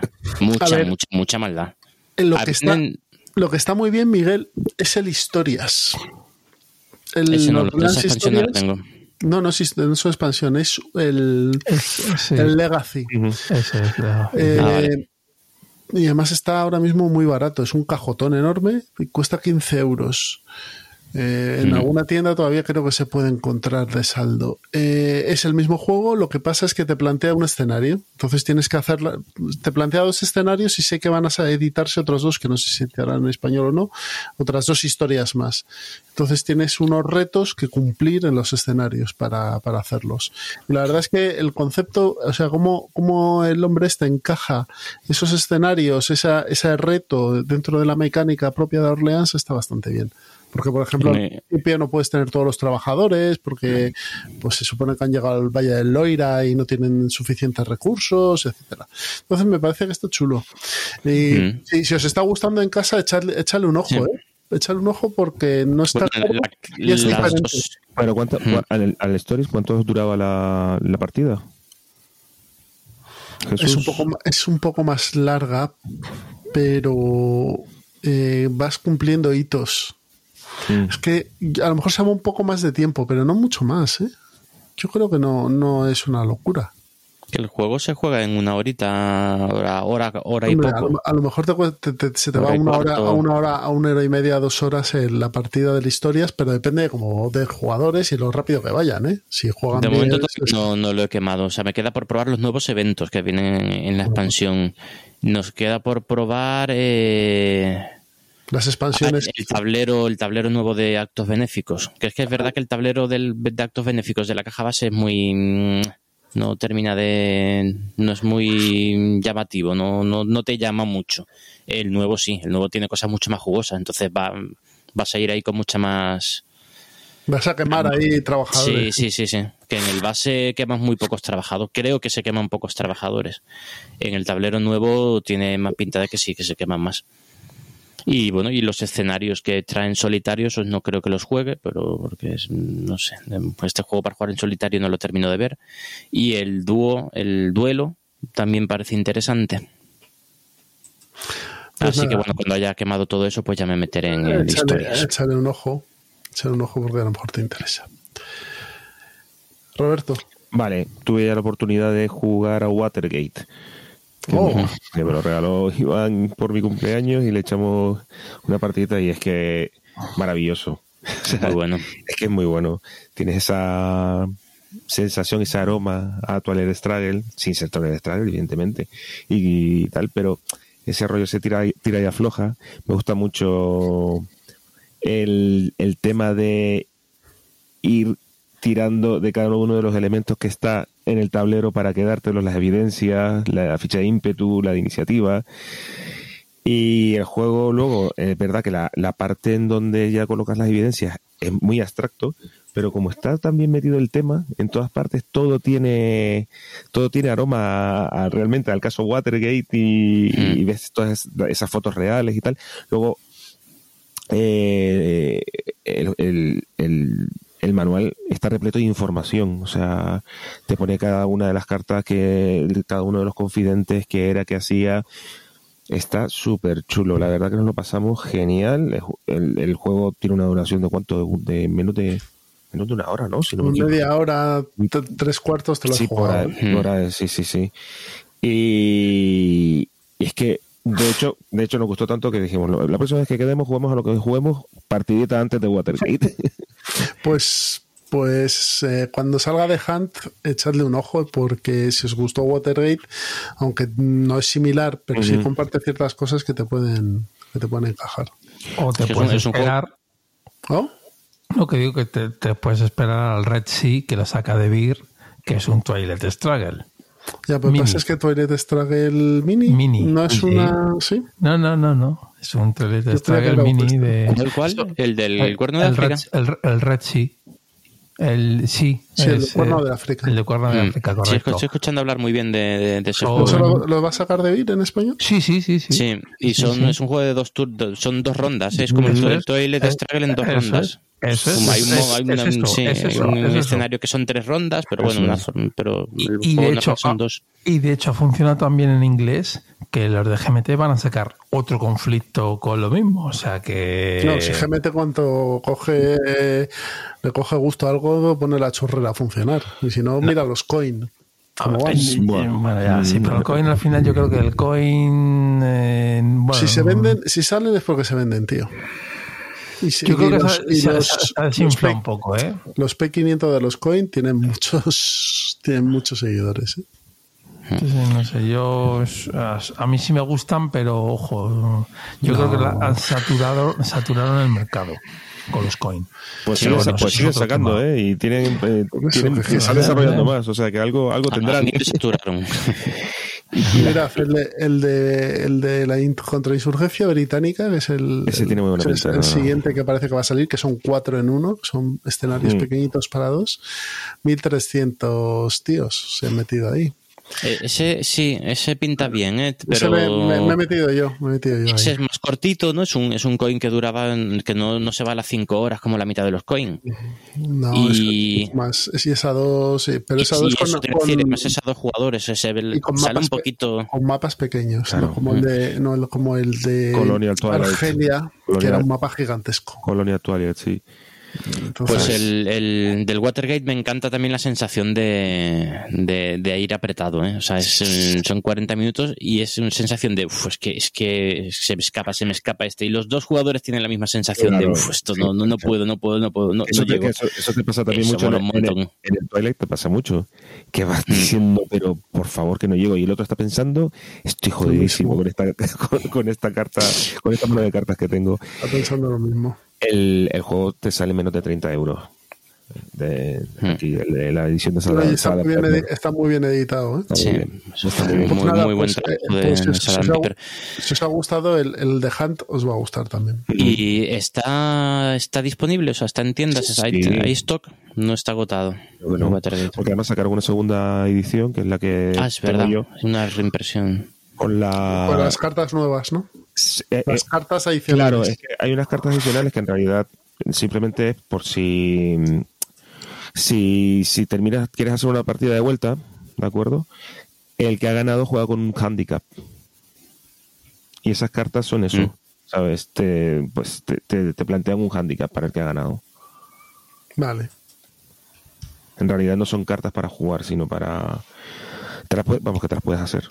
Si está en la BGG, lo que pasa que han tenido... Yo me las compré las dos cartas, ¿eh? En el pack que me las vendían. Así que se- además, el ju- juego está muy bien. Watergate, muy, muy recomendable. Y solo deciros que People Power de el coin de Filipinas, pues 1262 tíos metidos ahí. O sea que sí que funcionan, ¿eh? O sea, es que si, si lo siguen sacando es porque funcionan. Y, te- y, y veo mucho en redes a gente jugando los coins, a todos, no solamente la novedad. A mí el Gandhi me gustaría probarlo, pero bueno, mm, yo no me lo voy a comprar. o sea que, y no creo que de- nadie lo tenga. Del de Cuba. El Cuba a mí me Sí, el parece el yo más- que es Sé que mejor está logrado. el Cuba y el de ay, ¿cómo se llama? En plan no, el de el de el otro, el- ese. El, eh, claro, el primero. El del cuatro, cuatro rivales, cuatro facciones de verdad. Que es el, el de Anavis. Bueno, pues como hablamos de coins y de juegos modernos, vamos a hablar del juego que estuvimos probando Roberto y yo, que se llama Brief Border Wars, las pequeñas guerras o las guerras breves guerras fronterizas, ¿vale? Que es un juego de Brian Train. Eh, o sea que hay trenes aquí, pero esta vez es por el apellido del diseñador. Eh, editado por Compass del año 2020, ¿vale? Es un, es un juego con cuatro escenarios. Eh, es un wargame en el que vamos a poder eh, representar la guerra del fútbol, que es una guerra que enfrentó a El Salvador y a Honduras eh, a finales de los años 70. La tercera guerra de Indochina, que es una invasión de China sobre Vietnam en, en 1979. La operación Atila, que es el- la guerra entre turcos chipriotas y greco-chipriotas en el 74, y la segunda guerra del Líbano, que ya es un conflicto más actual, es del año 2006 entre Israel y Hezbollah, ¿vale? El partido libanés, este, el partido de Dios. Eh, el sistema que tiene los cuatro escenarios son igual. eh, cada escenario tiene unas reglas particulares, pero para darle color y, con unidades especiales y que hacen cosas diferentes, pero, pero las reglas generales son iguales. En el fondo lo que hay es un mazo compartido entre los dos jugadores, ¿vale? Un jugador lleva las cartas blancas y el otro le lleva las cartas grises, que, se, que son iguales en el fondo, que lo que contienen es un valor numérico para el movimiento y un valor numérico para el combate y cuando ese mazo se mezcla y se incluyen también dos cartas que son eventos especiales, ¿vale? Esas cartas cuando salen hay que jugarlas inmediatamente se tiran una tabla de eventos y pasa algo, ¿vale? Que normalmente es malo para uno, para los dos o para el otro. Eh, como estas cartas que, hemos, eh, que os he dicho tienen movimiento y ataque, pues tú solo puedes escoger uno de esos dos eh, eh, números, unas de esas dos características. Si juegas movimiento, mueves tus tropas. Si juegas ataque, en la zona que decidas, atacas y, tiras dados, ¿vale? Lo que vas a tirar son tantos dados como mm, si eres el atacante, las unidades que tengas, más el apoyo aéreo, si hay apoyo aéreo, ¿eh? que por ejemplo creo que el escenario de Indochina no tiene apoyo aéreo, pero en el resto sí. Y em, el defensor tira tantos dados como sus unidades más la defensa que tenga por el terreno. La victoria siempre es al final del séptimo turno, se cuentan los puntos de victoria que tiene uno y otro, dependiendo de las ubicaciones donde se encuentren las unidades. Si has logrado echar al otro, en el caso de El Salvador, por ejemplo, si, El Salvador logra ocupar muchas posiciones en Honduras, pues dependiendo del número, puedes ganar o puedes una victoria mayor o menor. Y si no, quedas en empate o pierde el Salvador en este caso, ¿no? Que es la que jugamos nosotros, que es la guerra del fútbol. La verdad es que el sistema está bastante bien, es bastante agilito. Eh, la primera partida siempre cuesta un poco más hasta que empiezas a rodar, pero luego echamos un par de turnos de, Chipre y ya fue, fue, fue volado todo. Así que nada, juego pequeño, no excesivamente caro para ser Compass que es una editorial que con los precios tiene sus cosas pero que si os gustan conflictos diferentes y sobre todo juegos que puedes jugar en dos horas, wargames que puedes jugar en dos horas, pues está bastante bien. Roberto, ¿tú que también lo has Ah, jugado? sí, a mí me gustaba, me, me gustó mucho eh, que con las reglas básicas los dos escenarios eran muy distintos, porque por ejemplo, en el primero tenías carreteras y que eran a su vez líneas de suministro y era algo que tenías que tener en cuenta, cosa que no pasaba en Chipre, evidentemente. Estamos en otro momento de histórico y en otro otro tipo de territorio, entonces, pero lo que eh, el corpus de, de reglas es muy muy muy ágil. Eh, las reglas básicas son cuatro, cuatro páginas. Como dice Jesús, se te pueden plantear alguna alguna duda durante la, la partida. Y luego cada, cada escenario tiene otras cuatro páginas de reglas con la con, por eso con, la, con las cosas propias de cada de cada No, pero vamos, de esas cuatro páginas, una es la tabla general de resumen del turno, otra es la tabla especial y unidades y dos o tres cositas más, como decía Roberto, carreteras en, y líneas de suministro y ataques especiales que puedes hacer en la guerra del fútbol y en la de Chipre pues desembarcos y irregulares que había por ahí. Exactamente.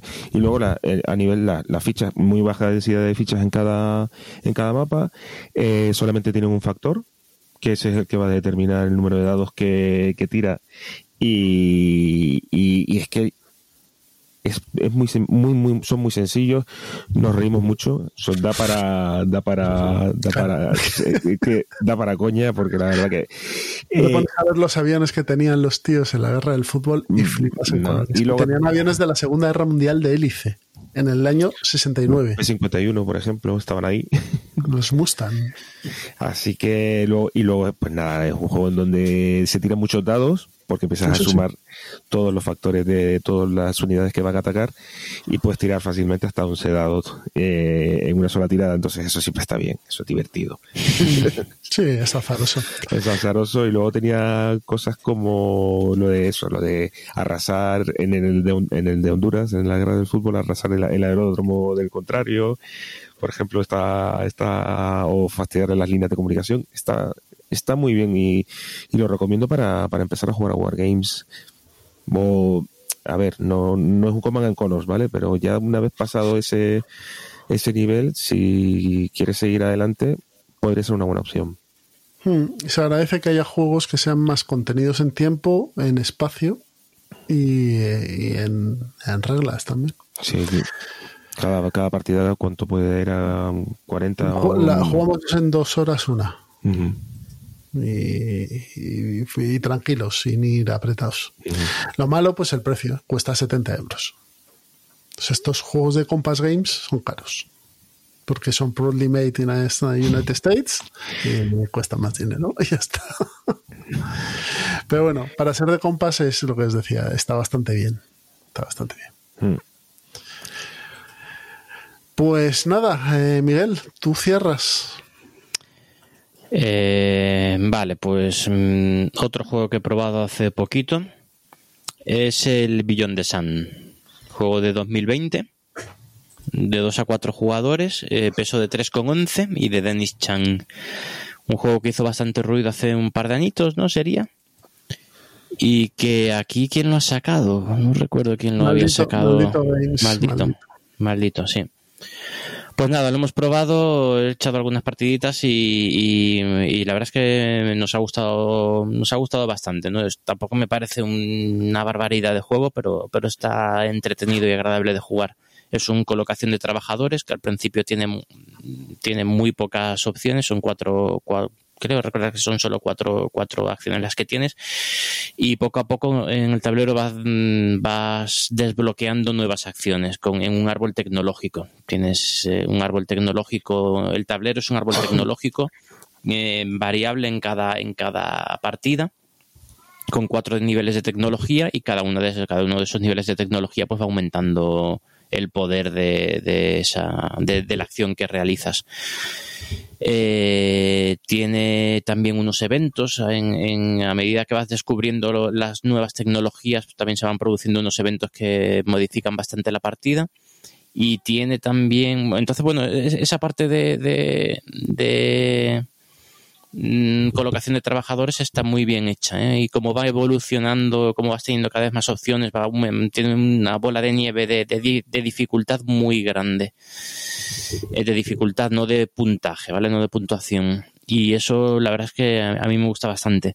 Eh, luego tiene interacción en un, tiene un, un segundo tablero pequeñito que es de exploración en el que, funciona por, por mayorías, ¿vale? Vas, mm, tú vas teniendo, vas desarrollando una serie de naves, vas construyendo una serie de naves y vas explorando los sistemas cercanos al sistema solar eh, que además también va cambiando en cada partida. Hay un mazo de cartas de dos tipos de sistemas, los cercanos y los lejanos, y vas eh, cada, cada planeta que descubres eh, va a tener, te va a dar unas habilidades distintas y va a haber una lucha ahí por, por esos planetas, pero no con- en combate directo, son puras mayorías nada más. Si tú tienes más naves que, que el oponente, eh, controlas ese planeta y una vez que lo has controlado podrías colonizarlo, que sería otra acción más, otro paso más.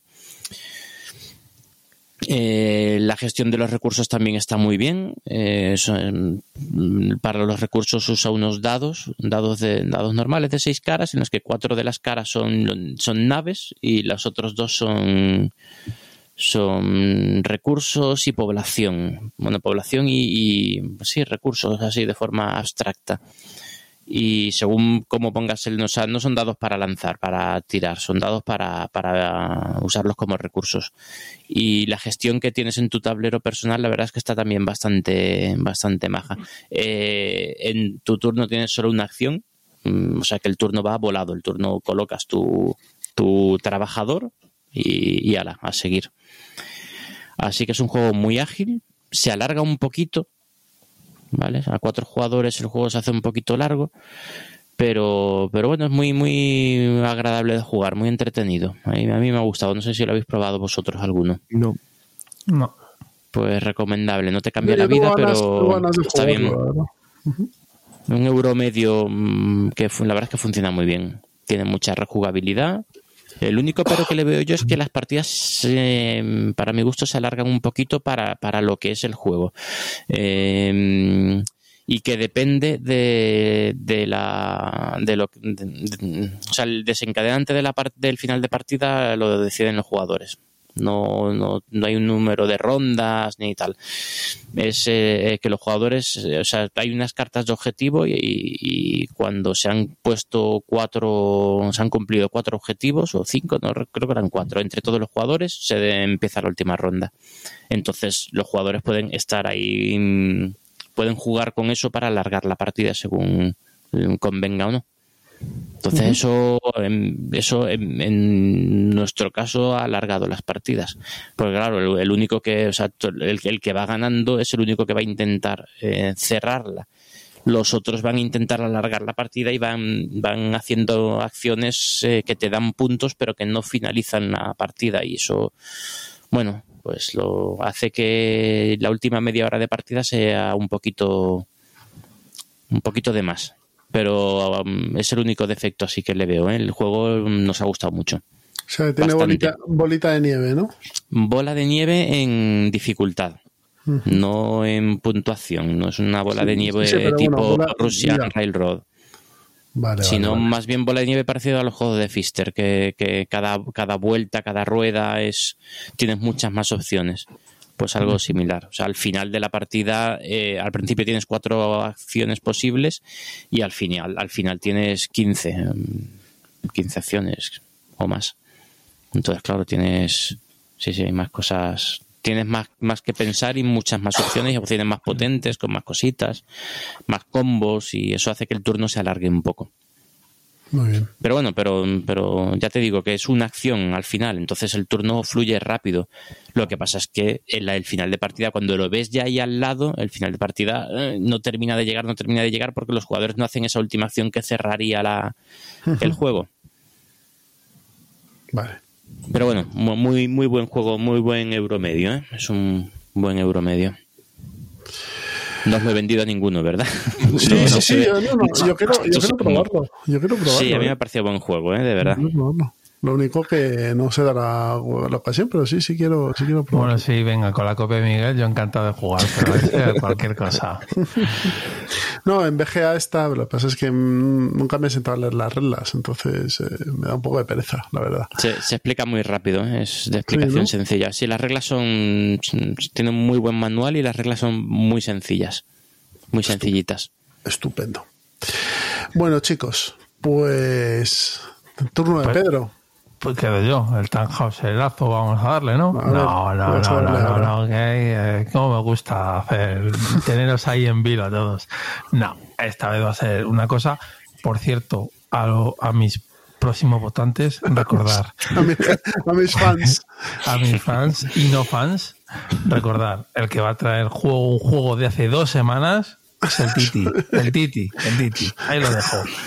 Eh, y nosotros que el Unmatched Houdini contra el genio, que lo ha sacado aquí TCG, yo creo que tiene 15 días o por ahí, salió me parece el viernes pasado o el anterior.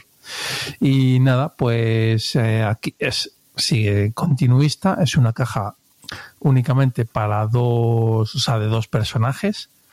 Evidentemente se puede comprar sola, pero yo antes de comprar una caja de dos, recomiendo una caja de cuatro.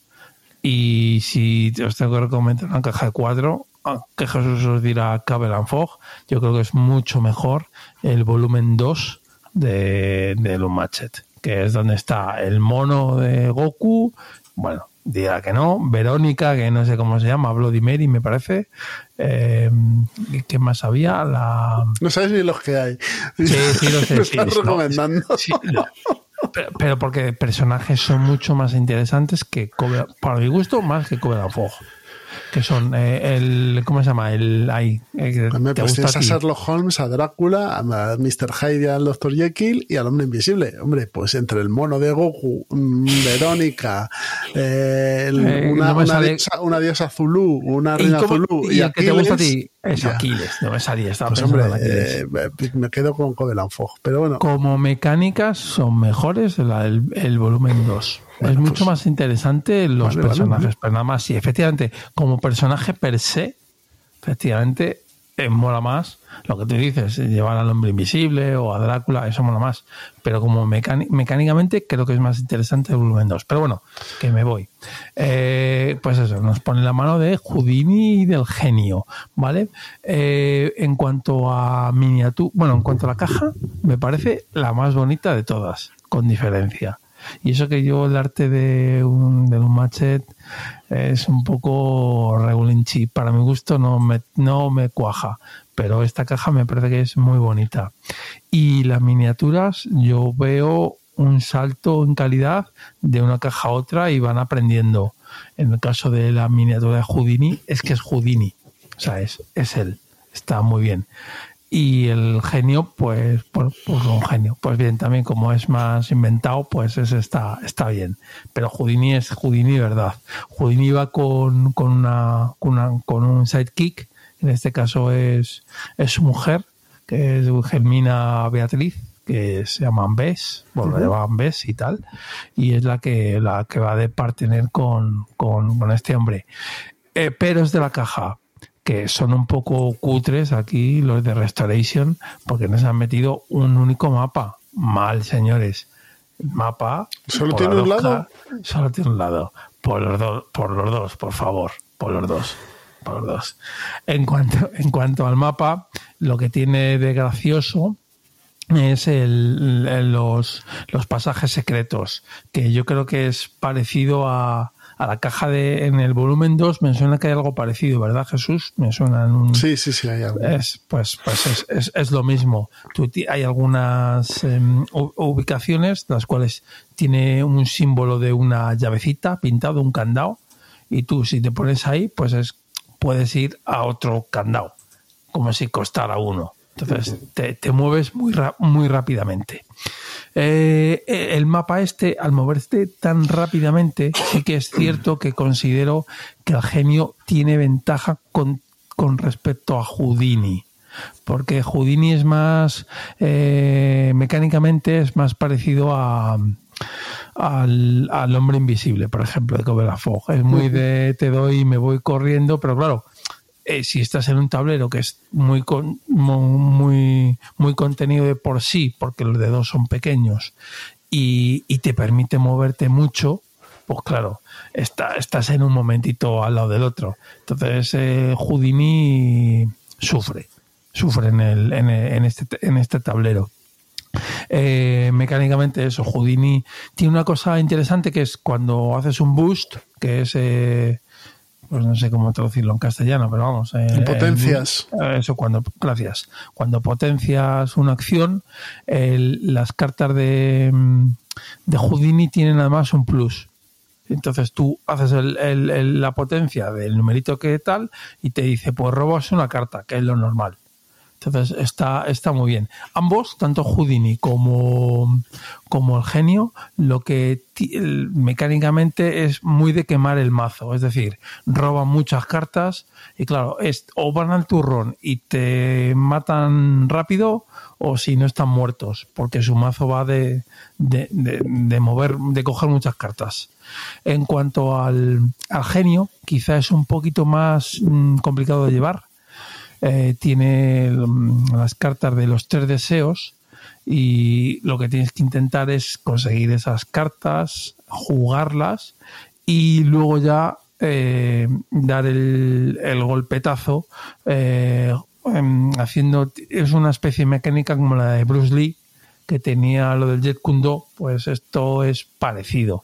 Cuando tengas el, cuando tienes los tres deseos, luego tienes como unas acciones extra que sería de, vale, pues ahora tracatrá y te doy el golpetazo final y es, y es cuando hacerlo, porque te quedas muy vendido.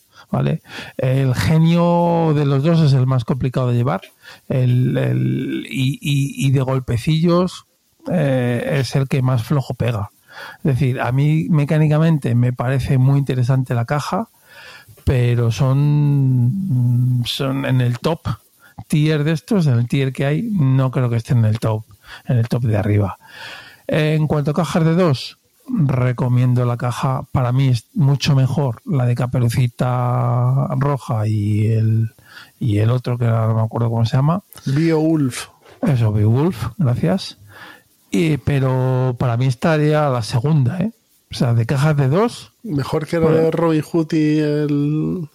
Es que Robin Hood, a ver, el problema es que tienes, ahora tenemos tal, tal, Hay un montón. pues es que claro, hay un montón de personajes que eh, Bigfoot y Robin Hood, pues son uno más en cuanto a moverlos, que no te dicen nada. Estos molan más, mecánicamente hablando. Entonces, por eso los pongo por encima de Bigfoot, porque me parece más interesante. Pero mm, mecánicamente hablando. Pero sí, efectivamente dice, no, competitivo. Pues sí, competitivo, vete a, a Bigfoot y Robin Hood, que son mej- mejores seguramente que, que estos dos. Eh, yo creo que Restorí se lo está haciendo bastante bien. Está escuchando, yo creo que a la gente también tiene un fandom bastante importante. Tienes mazos fan para aburrir. La gente está constantemente sacando mazos y mazos y mazos muy locos algunos. Y yo, vamos, larga vida este juego. Yo, Jesús, por ejemplo, ha dicho que corta. Pero yo, Yo seguiré. sí- Yo sí, pero porque tengo un montón y no lo juego tanto como para. Y yo tiro eso. cajas, es que es lo que hay que hacer. hay que tirar cajas a la mierda. Es que están eh, también, el inserto este está también. Fuera, que- sí, efectivamente, el inserto está también, está muy bien, pero el- en la basura está mejor.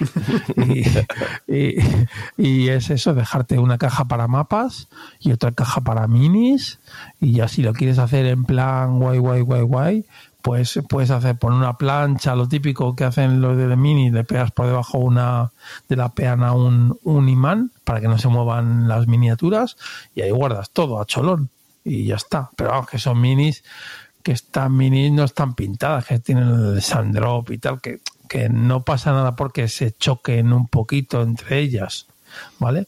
Lo dicho, eh, para mí sigue siendo un muy buen juego. Y, y aunque lo- estén pintadas, ¿eh? Tampoco. Fíjate cómo Sí. llevaba yo el Nemesis en una bolsa zip ahí, todas las minis a cholón. Sí, pero ahí se Parecían los puede... indios que compraba de pequeño, las bolsas de indios. Sí, sí. Pues una liberación, ¿eh? Meterlos así y olvidarte ya y despreocuparte. Pero el problema es que se pueden descon- desconchar, yo eso sí lo entiendo, o sea, ahí se pueden desconchar. Y ahora lo que quería decir es que en 15 días o menos sale el Kickstarter del Unmatched eh, cooperativo, que está Tesla y sí, sí, está Tesla y está una, del, una heroína de la imaginería americana que no tengo ni idea de quién es. Y, y más, ¿vale? Más personajes. Y tengo curiosidad por saber qué nos va a ofrecer eh, Restoration para un cooperativo. Se va a poder jugar igual, ¿eh? O sea, se va a poder jugar igual, pero claro, la gracia que tiene es que va a ser cooperativo. Y ya. Bueno, ha sido rápido hoy. Sí, no, no, es que no sé cuál es, eh, pero es más juego de mesa que cooperativo, ¿no? No, O sea, no, no, no. no es otro estilo de juego diferente. Eh, eh, a ver, vas a poder jugar a un Unmatched, pero sí, no es cooperativo, ¿eh? Sí. Restoration te lo está vendiendo como tal. Ah, cuando lo estuve leyendo no había mucha información, ¿vale? No sé si ahora ha salido. Vamos, que le quedan días al Kickstarter. Entonces, yo entrar no creo que entre, pero pero sí que voy a estar viendo a ver qué me ofrecen. Vale, sea pero que- pues lucha- es como que peleas contra unos villanos o algo así. Sí, bueno, claro, o sea, son este será todos contra la contra Tales, unidad, Tales- supongo. Tales of Amaze se llama. Ta- Taste of Amaze. Sí. Tales of Amaze. Está, es- Tesla, está Tesla, ¿eh? O sea, y An- no hay An más. Christmas y Tesla. Sí. O sea, ya solo. The Golden Bug y el Dr. Jill Trent. Sí, son cuatro, resto- ¿eh? Son cuatro. Son cuatro, porque vamos, ya te digo, yo conozco a Tesla y la de la chica esa que es que sé que es algo de, de la cultura americana, pero no sé mucho más. El resto ni idea. Pues nada, para el que le interese, ahí lo tiene. Eh, pues como con esto ya hemos terminado, vamos a poner un poco de musiquita y nos vamos al plan malvado. Hasta ahora.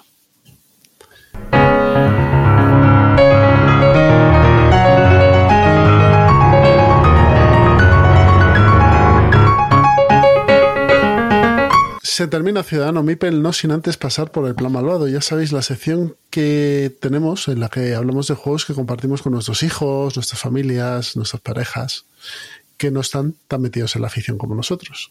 Así que si queréis, voy a empezar yo, ¿vale?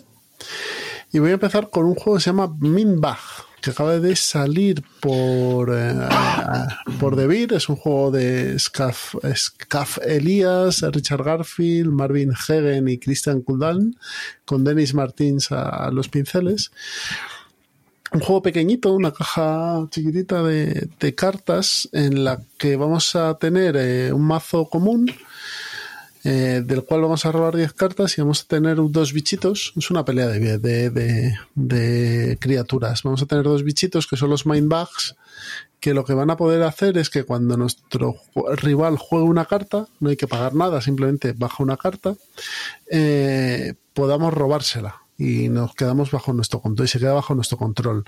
Eso va a hacer que gastemos el Mindbug ¿Vale? Tenemos dos, si gastamos los dos, pues ya no podremos robar más cartas y las cartas van a tener efectos. Se puede hacer dos cosas, o bajar cartas de la mano, vamos a tener solo 10, o que esas cartas ataquen al contrario. Si el contrario puede bloquear, pues mm, la criatura que se enfrenta morirá o no. Y si no puede bloquear, pues se comerá daños el, el contrario hasta que se quede en cero puntos y pierda la partida. A mí el problema que le he visto es que es un poco soso. O por lo menos la de las dos partidas que le hemos echado han sido un poco sosas. Yo quiero jugarlo más, ¿vale? Así que esta va a ser la primera parte de, la reseña de Mindbug. En principio el, arte está bien, es, tiene un tono familiar, amable, no es no son criaturas siniestras ni nada por el estilo, pero y es cierto que, el manual es cortito y las categorías de las de las habilidades de las criaturas no son muchas, pero a mí se me ha quedado, le falta un poco de chispa, así que quiero volver a jugarlo un poco más para ver si se le ve o, o- o realmente no tiene más de dónde rascar. Te da A mí se me desinfló, ¿eh? Sí, ¿no? El juego. Eh, da la impresión de que es un Magic ultra destilado o no? Pero ultra estirado. Pero muy deshilado, sí. O sea, yo me quedo con el Radlands. eh, son de- di- juegos, son Sí, juegos son que, son conceptualmente son similares, pero luego son muy distintos entre ellos. Sí, y, pero lo digo porque salieron más o menos a la par, han salido más o menos a la par, más o menos, y ya te digo, el Radlands, le, vamos, se lo come. Yo ya te digo, en Mindbag me, me, me entró con fuerza, pero lo dije, "Pff, no, no, paz. Pues nada, a lo mejor es un pas, pero puede que a vosotros os encante. Es sencillo. Sí, claro. Lo bueno que tiene es que es muy Sí. sencillo. Sí, sí, sí, sí, sí, es cierto. Son 10 cartas, bajas una o peleas y ya está. Y, lo- y bueno, que tiene la gracia que tienes que buscar el timing de cuándo usar el Mindbag. Es la gracia que tiene. Sí, Eh, cuando te vas a quedar con la carta del rival y ya está. Sí. Pues este ha sido el mío. Tal de vosotros. Miguel. Bueno, pues yo eh, esta vez no es. Esta vez traigo un par de juegos, eh, pero para, para. no para niños, sino para no jugones. Para gente que no está metida, muy metida en la afición. Concretamente voy a aprovechar que he estado en una casa rural con amigos para, para contaros la experiencia de un par de, de- esos juegos. Uno, mm, creo que ya lo conocéis todos, que es el Don't, Don't Get Got, que, que es un se ha convertido ya en un clásico de, de las casas rurales y la verdad es que funciona genial. O sea, es, es un juego en el que cada jugador, eh, bueno, un juego te- que te trae ocho carteritas pequeñas, cada cartera con seis slots y un montón de cartas, muchísimas cartas con pequeños retos. Retos pequeños del estilo de haz que un yo que sé, que un jugador te. eh, haz que otro jugador te conteste algo determinado. Haz que un jugador saque la basura. Haz que un jugador consigue que un jugador haga, ponga la mesa o haga no sé qué. Yo que sé, mira, hay mil cosas y además cosas muy. ha- Hazte un selfie. Haz que. man- hazte un selfie, haz que un jugador te devuelva un selfie a ese mensaje y tú le. cositas así, ¿no? Retos muy sencillitos. La cosa es que eh, eso, cada jugador va a tener seis retos de ese, estilo. Hay un reto que es común, pero bueno, pero, eh, en- cada jugador al final va a tener esos seis retos, seis pequeños retos. Y va a tener todo el tiempo que vais a estar en, una, en la casa rural, que son tres, cuatro días, ¿no? Generalmente, para cumplir esos retos. Entonces, el primero que, que llega, creo, creo que eran cuatro, que, que cumple cuatro retos, pues eh, gana, gana la partida. Entonces, lo bueno es que, al- claro, al principio, eh, en cuando reparten las cartas, pues las primeras horas está todo el mundo mm, con la antena aquí, ojo a visor y desconfiando de todo el mundo. Esto me lo estás diciendo porque tal, pues yo no enciendo la barbacoa, o yo no enciendo el fuego, yo no. no es, es o yo no salgo a tomarme la cerveza contigo porque eso. o sea, cada vez que alguien te dice algo, mm, no, yo no salgo a la cerveza, yo me voy para.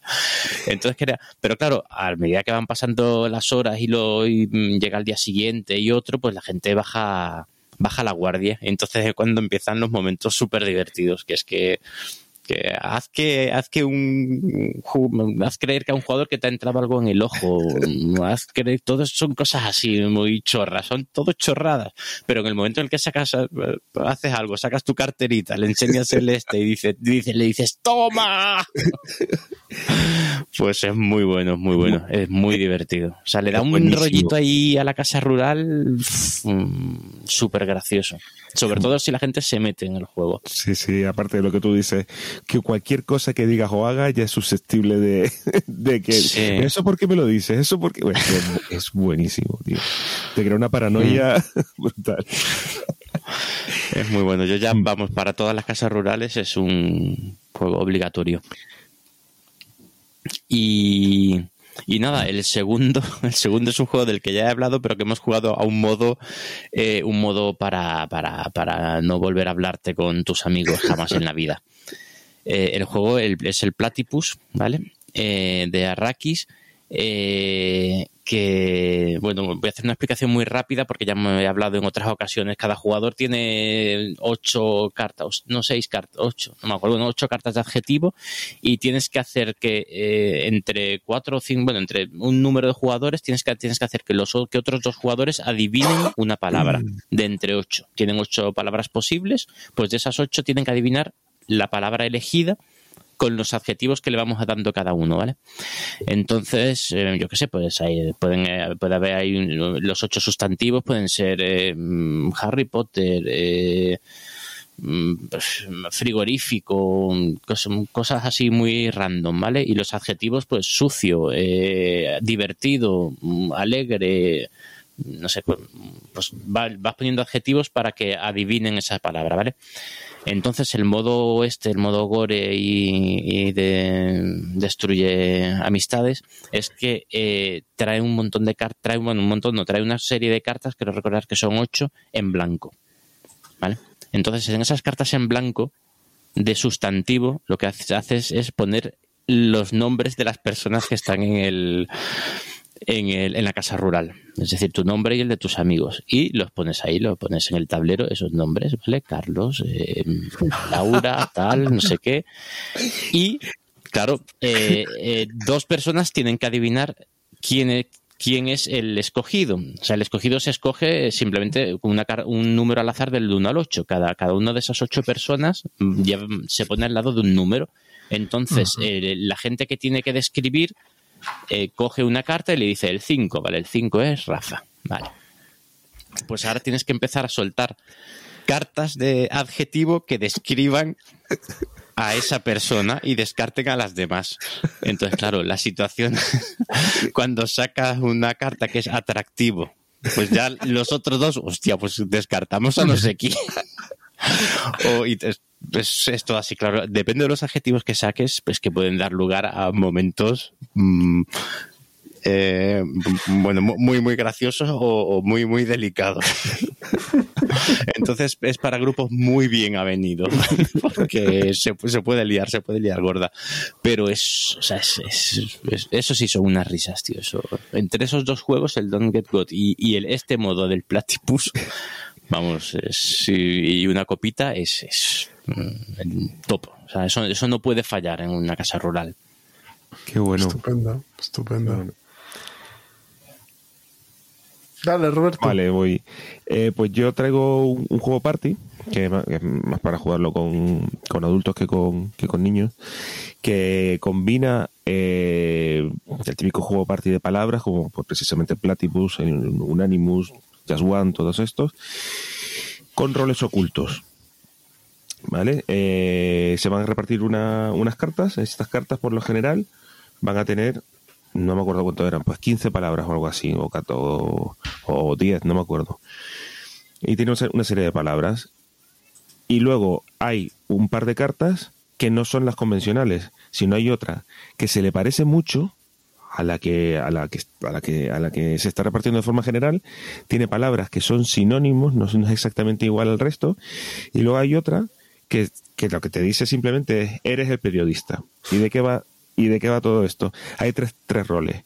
Están el rol general, que simplemente creo que se llaman los fieles, que nada, que lo que tienen que hacer es, tú tienes que descubrir quién es el, el- infiltrado y también el periodista, ¿de acuerdo? ¿Y cómo lo haces? Pues dice, vamos a jugar con la palabra número 6, por ejemplo, es cueva. Todos los, todos los que son fieles saben a qué palabra te estás refiriendo.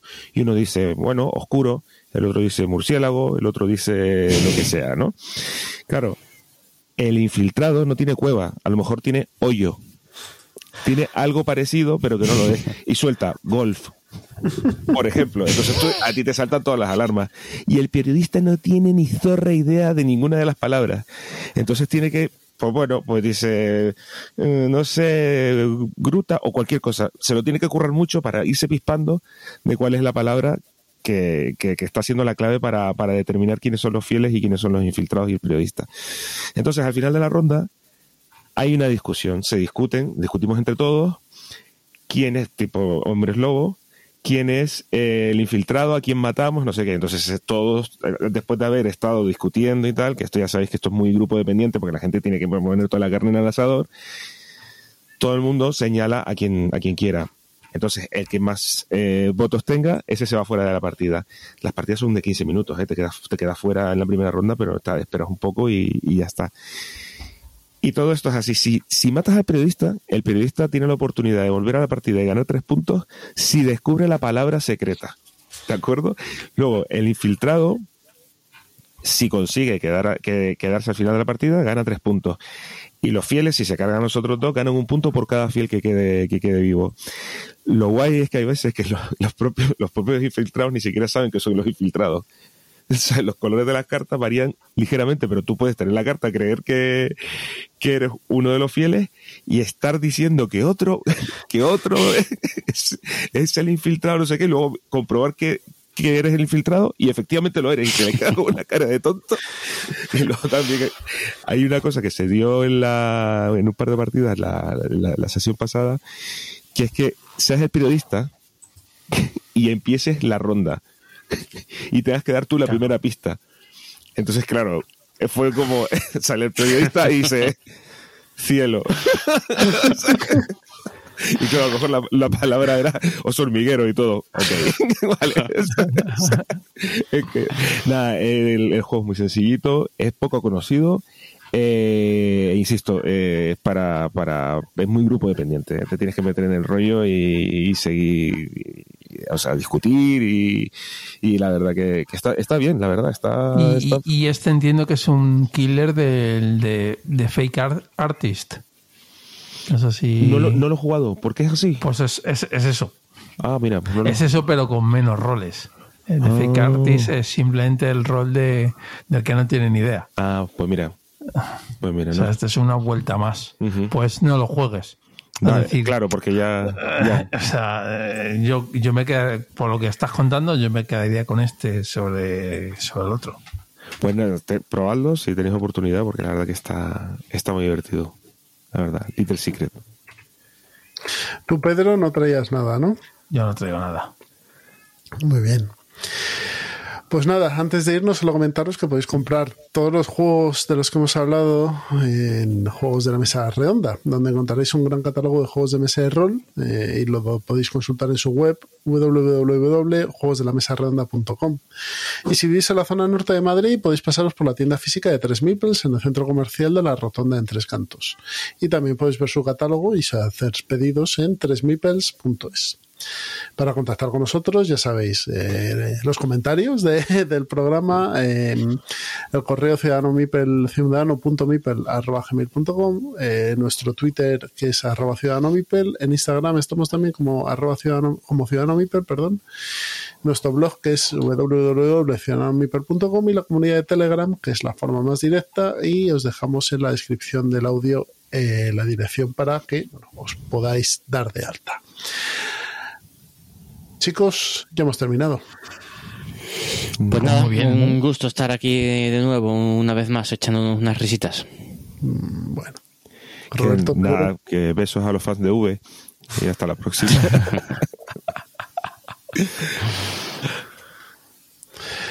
Pedrito, No, no, no, no buenas noches, Buenas noches hasta la siguiente. Buenas noches y buena suerte. buenas noches a todos, cuidaos mucho y nos escuchamos en breve. Hasta luego.